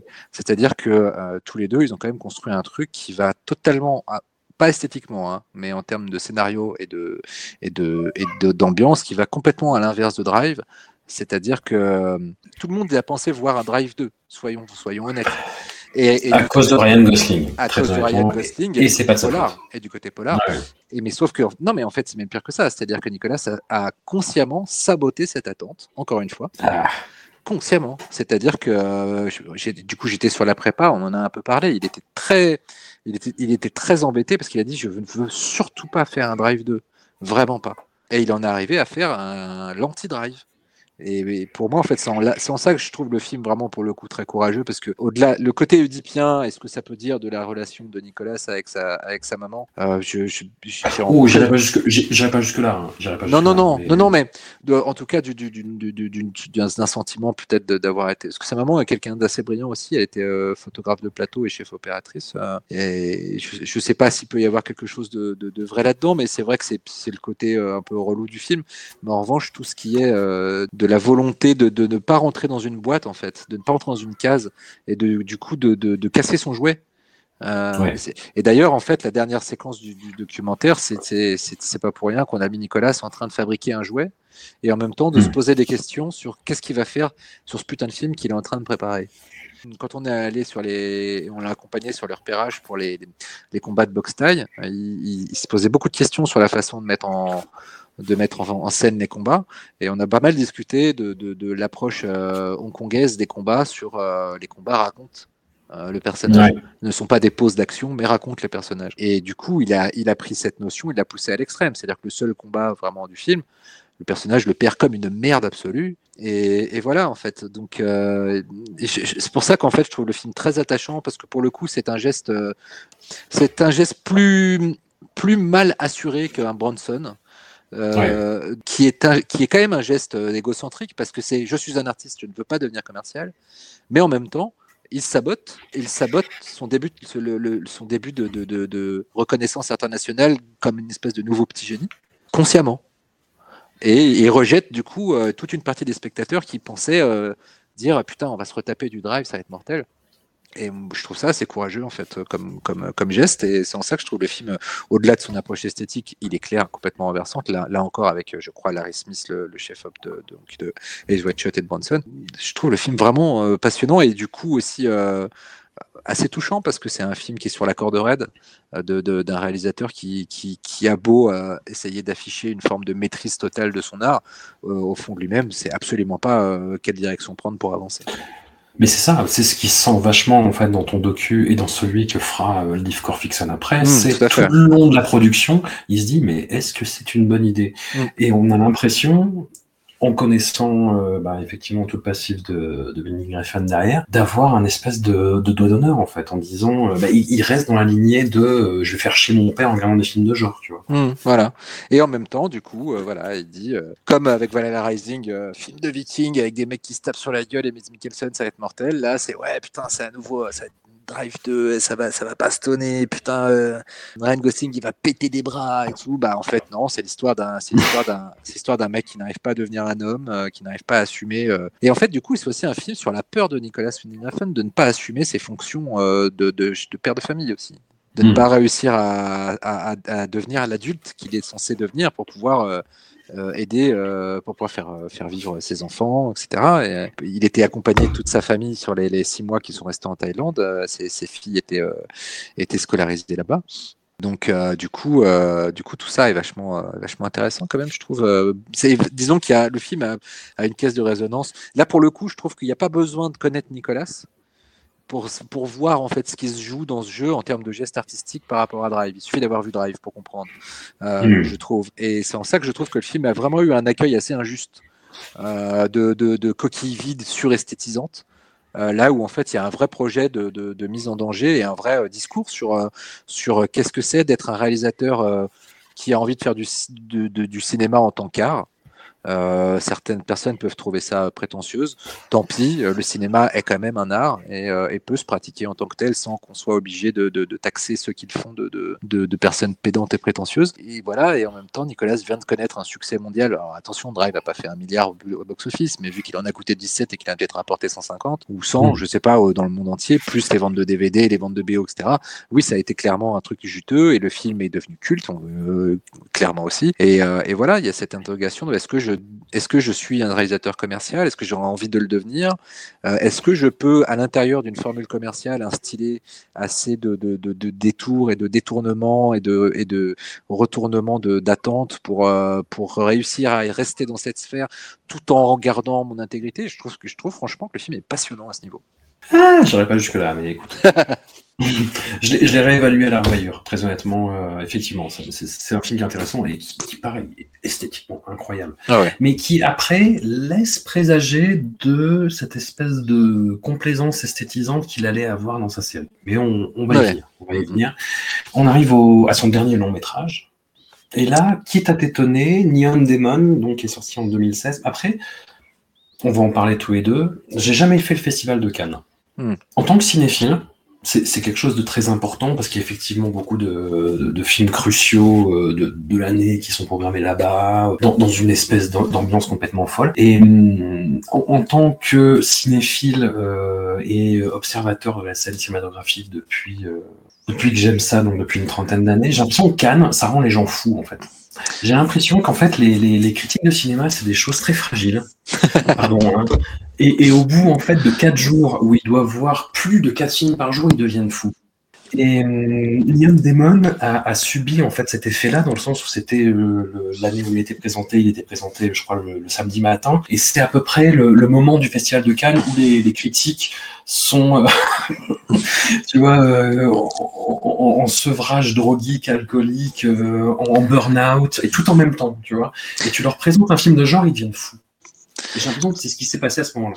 Moi, je t'avoue que j'ai un- j'ai une relation euh, avec Cannes aussi, pareil. euh, C'est-à-dire que la seule fois de ma vie où j'y suis allé au Festival de Cannes, c'est uniquement pour euh, tourner le documentaire. Je l'ai jamais fait en tant que Ouais. journaliste. Et ce que j'en ai retiré, c'est vraiment pas quelque chose de de- de- de- d'enviable. Enfin, de, de, c'est vraiment pas quelque chose que j'ai envie de faire en tant que journaliste, en fait. Euh, ne serait-ce que j'aime les festivals pour pour euh, le, Le côté humain, en fait. Le côté humain. Bon, voir, Ouais. voir, voir des, fi- voir des films euh, avant, en premier lieu.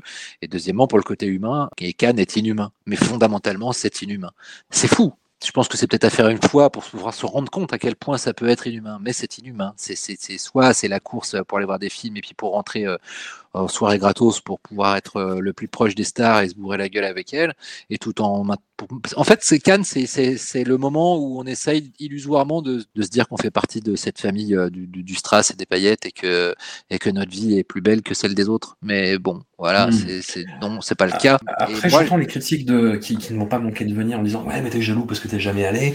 Et Ouais, en, ouais. Fait, en fait, le truc, c'est que si tu veux, tu vois Neon Demon après avoir lu toutes les reviews de Cannes, parce que là, tu, tu, tu fais partie euh, un, un- peu du troupeau global, tu vois, de la cinéphilie mondiale qui voit les films après la, la séance à Cannes, en province, et tu revois le film et tu te dis Mais, mais ça va, en fait, c'est c'est bien.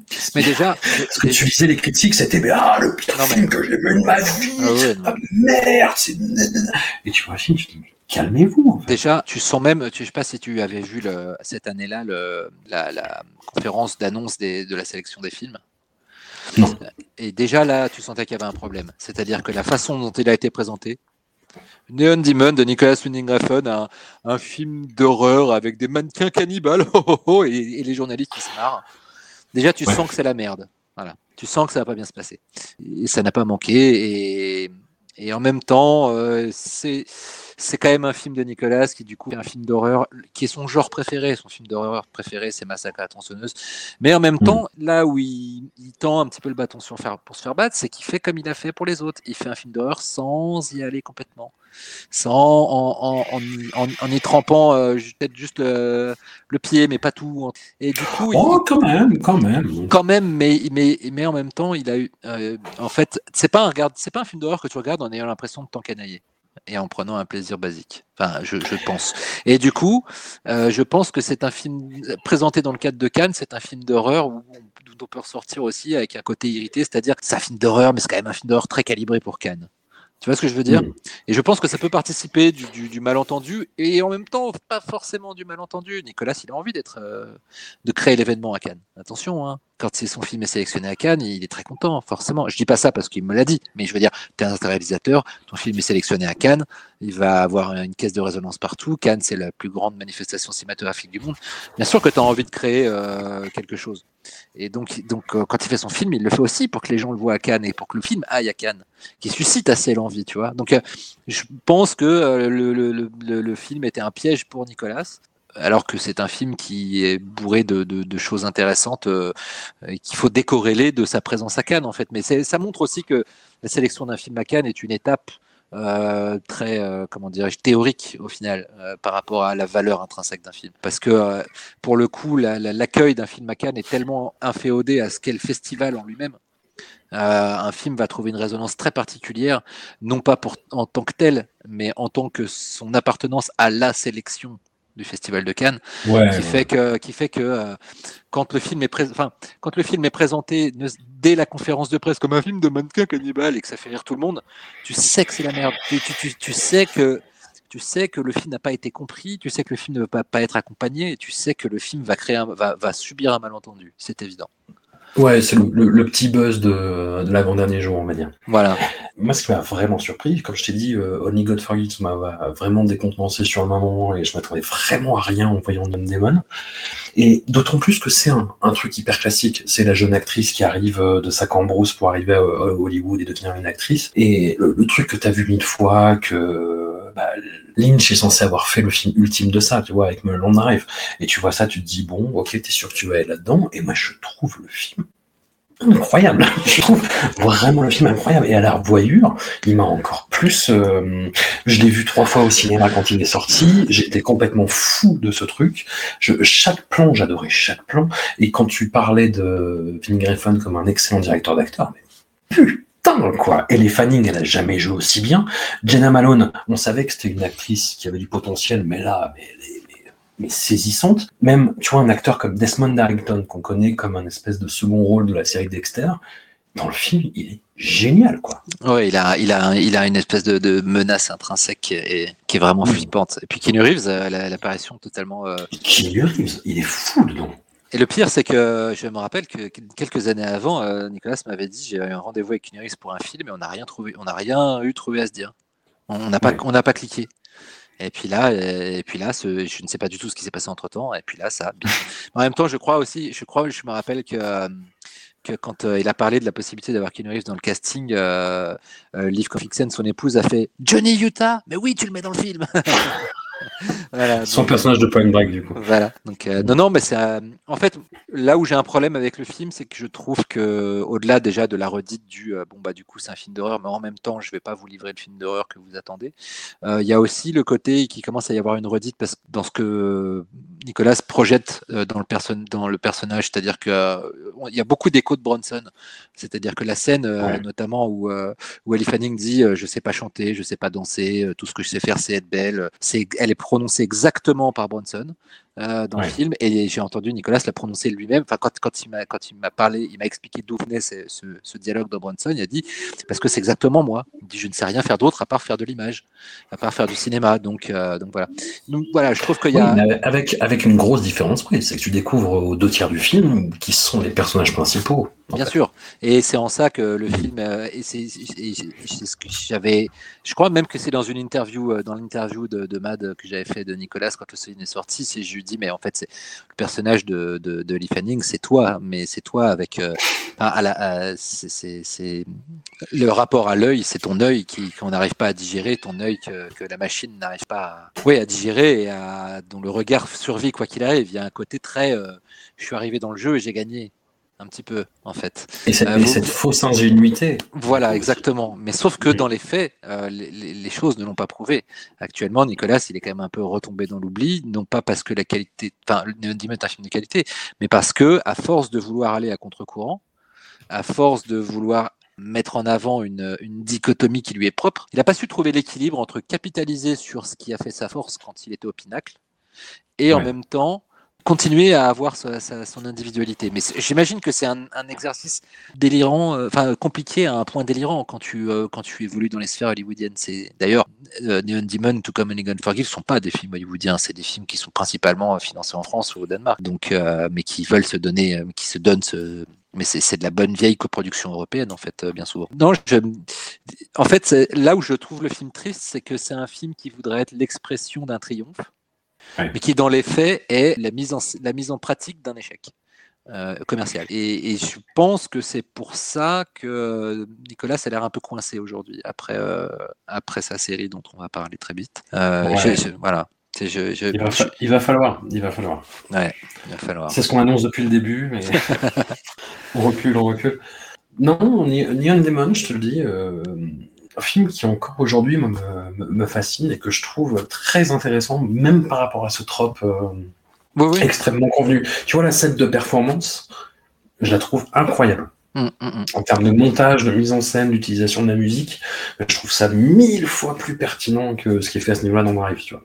Bah, de toute manière, euh, je trouve que plastiquement et en termes de rythme et aussi d'équilibre entre le genre et euh, la notion autorisante qu'il va chaque fois mettre dans ses films, je trouve que c'est le film le plus réussi. C'est pas le film le plus réussi dans son contenu, dans, dans, ce que les personnages expriment, mais en revanche, en termes de projet cinématographique et artistique, euh, là, on est à un point de, de, de quasi-perfection des outils, de la façon dont ils sont utilisés, qui est dingue. Et j'avais fait une interview de sa chef opératrice sur le film. Ils ont fait un boulot de malade. Et il lui a laissé beaucoup de liberté. En plus, il y, a, ça aussi, c'est qu'on a, on a aussi l'impression que Nicolas est un réalisateur démurge qui s'arroge un peu tout, mais il laisse énormément de liberté à ses, à ses techniciens et aux, artistes avec lesquels il travaille. Et ils mettent eux-mêmes beaucoup de, ils mettent beaucoup d'eux-mêmes dans le film. Et, euh, la chef-op, Natasha Breyer, elle lui a apporté tout plein d'idées d'expérimentation euh, plastique qu'il a incorporé dans le film. Et je ne sais pas s'il rebossera avec elle. Il avait bossé avec elle sur euh, des pubs qu'il avait fait pour NSI qui sont visuellement mais à tomber par terre, euh, vraiment, elles sont sublimes et j'aimerais bien qu'il rebosse avec elle parce que je trouve que euh, visuellement il a, il y a un truc plus, il y a un truc moins figé dans le film que ses collaborations avec Larry Smith. Il y a un truc un peu plus fou, un peu plus fougueux, un peu plus organique qui lui va vachement bien, je trouve et c'est, ce serait bien qu'il le retrouve ça. On arrive. Mm. On y est. À, ce fameux dossier. Tout allez, viens, Tu sais quoi, on arrête là. On arrête là.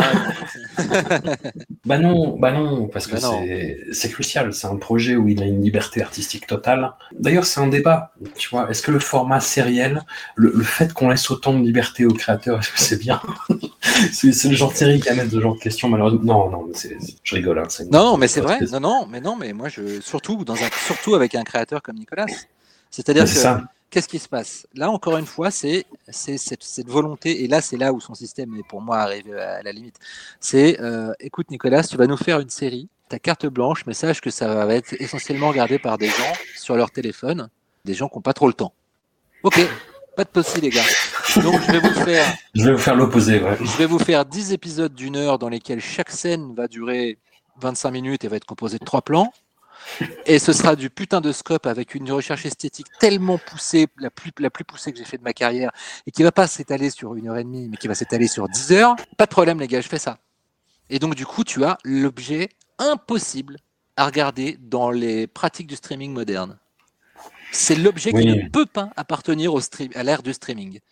Franchement, de toutes les sé- séries produites par des, des- des chaînes de streaming que j'ai vues, c'est ça. Mais alors, en soi, le geste est rigolo à analyser, donne quelque chose de, de- de foncièrement intéressant à voir, mais euh, la- l'amène aussi à, à ses limites euh, esthétiques et thématiques euh, qui, qui, là, arrivent à des points de rupture qui en deviennent presque risibles. Il y, a- il y a le choix du casting de Miles Taylor aussi.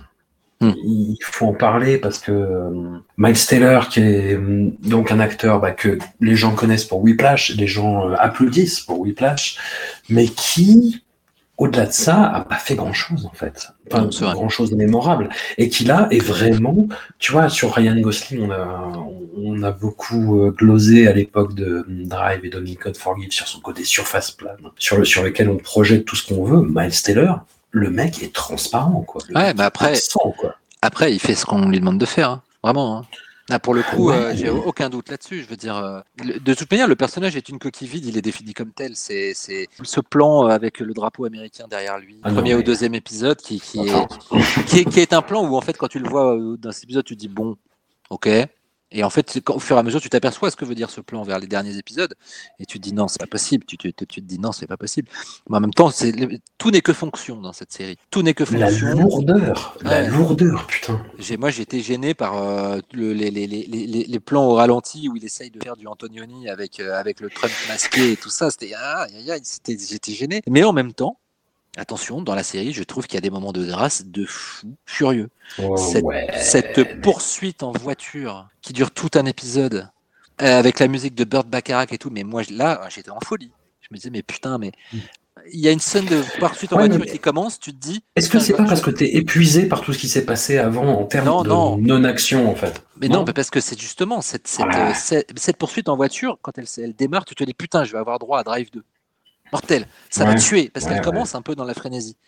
Et là, au moment où tu te- tu tu t'installes dans, un, dans, dans ton plaisir de spectateur que tu vas enfin mériter après les quatre premiers épisodes où putain, il s'est passé, les personnages ont, ont prononcé quatre mois et demi, tu te dis putain, là ça va y aller. Et là, et là, il te, dé- il, te, il te sape à nouveau ton attente. Et en fait, l'audace de cette scène m'a réveillé d'un coup. Aussi parce que j'aime bien Burt Bacharach. hein. Comme j'ai dit, je, je, je suis, je suis très fleur bleue. J'ai trouvé cette scène dingue, en fait. Et en même temps, avant, elle précédait quand même d'une scène très malaisante, rappelle-toi, avec l'espèce de casting pédophilo euh, snuffien euh, qui, qui, qui est très. Ah, où il se passe un truc quand même. Enfin, l'épisode 4 et 5, et franchement, je les trouve vraiment mortels. Euh, c'est ce que je c'est ce que je retiens Ah. globalement de la série, c'est ces deux épisodes que je trouve dingues. Euh, après, euh, oui, le, le- il- en fait, je sais pas ce qui se passe et s'il n'a pas les épaules dramaturgiques en fait pour tenir la durée sur une série qu'il écrirait lui-même. C'est surtout ça en fait. Je me suis demandé dans l'épisode 4, je sais pas si tu te rappelles la scène au commissariat, où en fait t'as le, le boss de Miles Taylor et de tous les flics qui fait euh, donnez-moi le F, donnez-moi le A, donnez-moi le S, et ça fait le mot fascisme à la fin, ils font tout un truc sur le fascisme qui est hyper relou. Quelle lourdeur, putain. Ah oui, je suis d'accord. J'étais, euh, j'avais envie d'aimer, hein, mais, euh, mais déjà dès le premier épisode, tu vois que ça va être compliqué. Euh, et puis, euh, et puis c'est vrai que cette, cette envie d'avoir un regard sur l'Amérique, un regard qui arrive qui arrive tellement après la bataille, qui, n'est pas nourri du- d'une vraie euh, expérience de la vie en fait. Euh, et je pense que c'est le gros problème de la série, c'est que quand les, films de Nicolas sont les plus touchants ou les plus, euh, les plus intéressants, c'est quand il parle de quelque chose de, sur lui et qu'il a expérimenté personnellement, même si c'est caché sous plein de strates. Ce qui pourrait être intéressant, to, All to Die Young, c'est cette espèce de shift vers le couple de, de Truon, donc Augusto Aguilera et Christina Rodlo, où en fait Christina Rodlo prend l'ascendant et où ça devient, alors que tu pensais que c'était un truc mafieux euh, avec des personnages essentiellement masculins, quelque chose qui s'axe sur ce personnage féminin. Le problème étant qu'il y a un espèce d'écueil d'écriture que notre camarade Anouk sur Discordia a beaucoup souligné, c'est-à-dire qu'on écrit les personnages de femmes fortes comme des hommes, en fait. Ouais, ouais. Et Euh, on est vraiment là-dedans. Alors que euh, pour le coup, dans, dans Neon Demon, il avait réussi vraiment à éviter cet écueil. Ah. Euh, et là, euh, il tombe dedans. Mais je- je- je moi, j'ai pas. Ça fait, ça fait très long. Ça, c'est pas mal de temps maintenant que j'ai pas parlé euh, avec Nicolas. C'est vrai que j'aurais Ouais. aimé, euh, j'aurais aimé discuter avec lui de, de la série. euh, mais c'est vrai que les quelques fois où j'ai essayé de le joindre, bon, c'est pas comme si je le harcelais non plus. hein, mais il y a eu une ou deux fois où j'ai essayé de lui envoyer un message depuis quelques années. Bon, il n'a pas, il pas répondu pour des raisons qui n'appartiennent qu'à lui et que, et que, et, bon, et qui existent et qui, qui ont le droit d'exister. Ça, il n'y a pas de problème. Euh, ce que je veux dire, c'est que du coup, j'ai pas eu l'occasion de, de- d'essayer de, de lui tirer un peu les verres du nez sur euh, ce qui l'a motivé, ce qui s'est vraiment passé, ce qu'il en a retiré. Le, le- le truc aussi, c'est que la série a fait pchit, mais comme Ouais. rarement. euh, L'arrivée sur, euh, sur un truc de streaming d'un réalisateur euh, estimé, quand même, hein, en tout cas qui a un nom, a, a fait pchit. Je veux dire, c'est assez euh, fracassant. Bon, alors, c'est à une époque où Prime n'était pas encore vraiment installé dans les foyers, beaucoup moins qu'aujourd'hui. Ouais. Puis bon, Prime, c'est tellement compliqué de trouver un programme sur ce putain de bordel que euh, ça se trouve, les gens ont abandonné. euh, Mais, euh, Non, mais même, même tu vois, dans, dans ce genre de proposition esthétique radicale, en, en aussi long format, je pense à, à Twin Peaks saison 3, qui a été présenté à Cannes, tu vois, aussi, avec une standing ovation, euh, etc. Et que des gens défendent au- encore aujourd'hui pour ses spécificités. Il y a eu des épisodes, euh, donc le 4 et le 5 de Too Old to Die qui étaient présentés à Cannes, et après, plus personne n'en a parlé parce que c'est un objet tellement étrange et singulier et, euh, dur à appréhender. Ouais, ouais, c'est. Mais c'est vrai qu'en même temps, euh, c'était encore une fois, euh, c'est peut-être le paroxysme du, du, du, du système Refn euh, poussé dans son, ses retranchements où là, on arrive à un point de rupture qui, qui, qui, qui est, difficilement défendable parce que euh, parce que en, en fait, il arrivait quand même toujours à trouver un équilibre entre je raconte une histoire, j'ai des personnages qui, qui, vivent des choses internes qu'on peut comprendre, auxquelles on peut se, se rattacher, et en même temps, j'ai quand même un projet esthétique. euh, que je défends jusqu'au bout. Mais là, il, là, euh, il y a une déconnexion entre les deux. hein. Il y a une déconnexion entre le, la recherche esthétique extrême qui, qui se fait au détriment de personnages qui ne sont que des fonctions et qui n'ont plus- qui n'ont plus grand chose d'humain. euh, qui Ouais. sont des marionnettes. Et c'est- vraiment, euh, je trouve, voilà, ce qui fait que c'est- une série qui est pas spécialement agréable à regarder. La boîte agréable à l'œil, elle est pas du tout agréable à, la- à- à l'intellect, en fait. Non pas que c'est une, une série bête, mais c'est une série qui, ah, je sais pas, où on- dont tu n'arrives pas à saisir les intentions profondes. Et que le problème, c'est que quand elles apparaissent, tu te dis, ah, bah, je pensais que ça, aurait, ça, allait voler un peu plus haut quand même. Mais ouais, enfin, c'est ça qui est terrible en fait, c'est que c'est une, une capsule temporelle et ce sera une capsule temporelle qui sera appréhendée comme telle, mais putain, même en les regardant maintenant, même en étant plongé dans l'époque complètement dingue dans laquelle on vit, enfin, avec tout ce à quoi la série fait référence, les bouleversements euh, matriarcaux, patriarcaux, euh, Trump, etc., ça reste un truc anodin, quoi. Enfin, et tellement lisible, et tellement facile, et tellement euh, raté, en fait. Je suis désolé, hein, mais il y a des fulgurances, mais putain, sur 10 heures de Nicolas Winding Refn, à l'époque dans laquelle on vit, Ne t'excuse pas sur le côté raté, il n'y a pas à s'excuser. Je, disons que je, je, ne Hmm. suis, je ne suis pas le, le, le, le- le défenseur acharné de l'œuvre de, de Nicolas. Pour le coup, euh, j'ai vraiment voulu dans le documentaire à montrer que c'était quelqu'un qui, qui avait un, un- un problème avec son ego et qui avait quelque chose à régler avec lui-même et l'image qu'il projette au monde. Donc, euh, j'ai- quand, quand certaines personnes m'ont dit, bah écoute, euh, ouais, en fait, à la fin de ton documentaire, j'ai surtout avoir la- eu l'impression de, de, de voir un connard. Je, bah écoute, moi ça me va, ça me gêne pas parce que j'ai voulu laisser la possibilité en fait de, de, ressentir euh, de ressentir les failles du personnage. Donc quand on me dit qu'il y a un truc absolument raté dans sa carrière, il n'y a pas de problème, c'est vrai. euh, pour le coup, euh, Old to Die Young est un immense raté, euh, un peu incompréhensible et en même temps très logique. Dans la trajectoire artistique du, du de, de, de Refn. Donc, euh, je suis surtout très curieux de voir euh, quelle va être l'étape d'une éventuelle euh, réinvention, quoi. Et ça fait un bout de temps que artistiquement, il n'a pas donné signe de vie au-delà de d'éventuels projets. Entre les trucs qu'a dit que IMDb qui sont complètement faux, là, la série Les Italiens qui, Ouais. qui est, qui est indiquée depuis des années dans sa filmo comme en préparation, c'est quelque chose qu'il n'a jamais eu l'intention de faire. Le Euh, remake de Maniac Cop qui a été confié à trois autres personnes depuis. Voilà, il a eu, ils, ont, ils ont eu clairement eu du mal à, à s'entendre avec les cinéastes et il y a des cinéastes qu'on connaît qui, qui sont passés sur le projet et qui voilà, qui, qui sont pas euh, convaincus complètement de, de- pour l'instant de la viabilité euh, artistique du truc. Donc, euh, donc non, c'est, je, suis- très curieux de savoir ce qui va se passer euh, dans sa carrière, euh, connaissant le bonhomme. euh. Donc oui, je suis très curieux de voir euh, quelle va être l'étape de sa réinvention éventuelle ou pas. Mais je suis sûr que quand ça, il va revenir, il va revenir avec quelque chose euh, qui va, qui, qui, qui va nous donner l'occasion, je pense, de, de, de pas mal jaser. Je le vois mal revenir tièdement. S'il revient tièdement, ce sera vraiment un aveu d'échec, je pense. Donc, euh, donc, euh, et en même temps, il a quand même fait assez preuve, je trouve, de, de, de, de qualité euh, cinématographique pour qu'on sache que c'est quelqu'un qui, est toujours capable, à mon avis, de, de donner quelque chose. Il a juste, il, faut, il a une nouvelle, il faut qu'il explore une nouvelle voie. Moi, je vois vraiment, je vois vraiment comme la fin d'un cycle, l'aboutissement d'un système qui ne peut plus fonctionner parce que son besoin d'imprévisibilité est devenu prévisible en fait. Donc il faut, il faut aller vers quelque chose d'autre et je suis très curieux de voir ce qui va se passer en tout cas. Non, mais c'est un cinéaste que je vais continuer à suivre en tout cas. Moi, je suis toujours prêt à être agréablement surpris par ses propositions et euh, je te dis, Neon Demon, moi, m'a m'a tellement fasciné que même après toi, tout Young, je suis prêt à voir la suite. Ah oui, et puis quoi qu'on- quoi qu'il en soit, euh, et quoi qu'on en dise, euh, et sans vouloir euh, absolument le glorifier pour euh, prêcher une quelconque paroisse, euh, je veux dire, si je me suis intéressé à son cinéma pour faire un documentaire dessus, c'est pas comme si j'y allais en me disant, euh, bon, j'aime pas ce mec, mais, allez, j'y vais. Pas du tout. forcément, ça m'intéressait, mais je trouve aussi qu'il il, a, une, il a une façon d'essayer de, de concilier plusieurs mondes.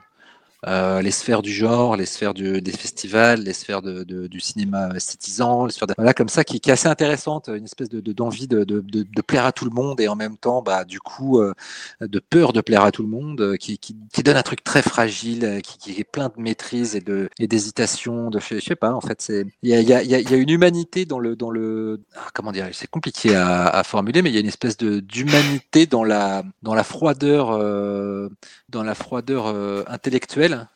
C'est-à-dire, je, Ouais. voilà, je ne, je, je ne veux pas être considéré comme tel, mais j'ai envie de faire ça. Mais si je fais ça, du coup, je risque d'être considéré quand même comme ça par ces personnes-là, mais en même temps, ces autres personnages, j'ai envie de leur plaire. Enfin, une espèce de calcul impossible à faire qui fait que les films louvoient non-stop. Et parfois, quand ils arrivent à, à, à leur but, sont vraiment fascinants. Et puis parfois, quand euh, ils se vautrent complètement, sont assez, euh, sont, nous, nous laissent assez interloqués pour être polis. Il y a toujours quelque chose à bouffer. Tu Voilà. vois, même s'il faisait euh, quelque chose en étant euh, au, au paroxysme de, de son égotisme, ça donnerait quelque chose d'intéressant. Oui, oui, Ouais. ouais, moi j'ai beau euh, être sorti totalement euh, décontenancé et, et déconfit de To All To Die Young, cette scène de voiture, cette scène de poursuite m'est restée en tête et me reste encore en tête et, et, et je me la refais, je me refais l'épisode juste pour cette scène que je trouve dingue et rien que pour ça, je suis content que le projet ait existé quoi. Un immense merci à toi, Laurent. Bah écoute, euh, merci. Euh, Je, je, je t'avoue que ça me fait euh, un peu bizarre de me replonger dans ces années Refn euh, qui, qui sont derrière moi depuis longtemps et, et j'espère avoir ne pas avoir été une espèce de défenseur absolument sourd et aveugle au, Non, non, non, au- pas du au- tout. au- mais en- disons que je trouve que Refn souffre d'un malentendu euh, qui est un peu dommage. euh, mais en même temps, euh, le radicalisme de, certaines de ses propositions euh, appelle aussi des réactions radicales qui me paraissent tout à fait normales. Donc, euh, ce qui m'inquiète plus, c'est voilà, c'est peut-être que son œuvre tombe dans l'oubli parce qu'il n'aura pas réussi à, dompter les, différentes envies qu'il qui, qui a en lui quand il fait du cinéma. Euh, moi, en fait, c'est surtout j'ai j'ai envie de continuer à voir des films intéressants. Donc, euh, j'espère qu'il va continuer à en faire. C'est surtout ça, quoi. Moi, j'ai envie de voir son blockbuster à 100 millions. Bah ouais, ah ouais, mais je pense qu'on ne verra jamais ça. Je sais pas comment il va louvoyer entre les lignes pour réussir à mettre du Nicolas Winding Refn, mais surtout dans le dans le dans le dans l'état du cinéma actuel, hein. c'est compliqué. hein. C'est ça, pour rester dans la ligne Discordia, un petit Fast and Furious 13 réalisé par Nicolas Winding Refn. Ouais, je dirais pas non, je dirais pas non. Je m'y pré- je m'y précipiterai.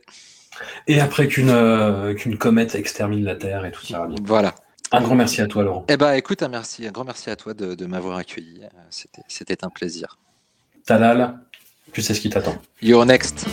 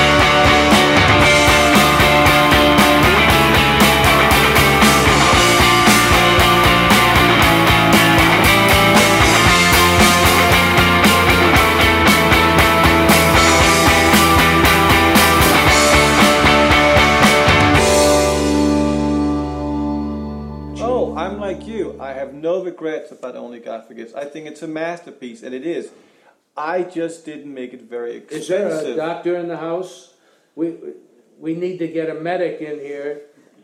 Is there, is there a doctor around?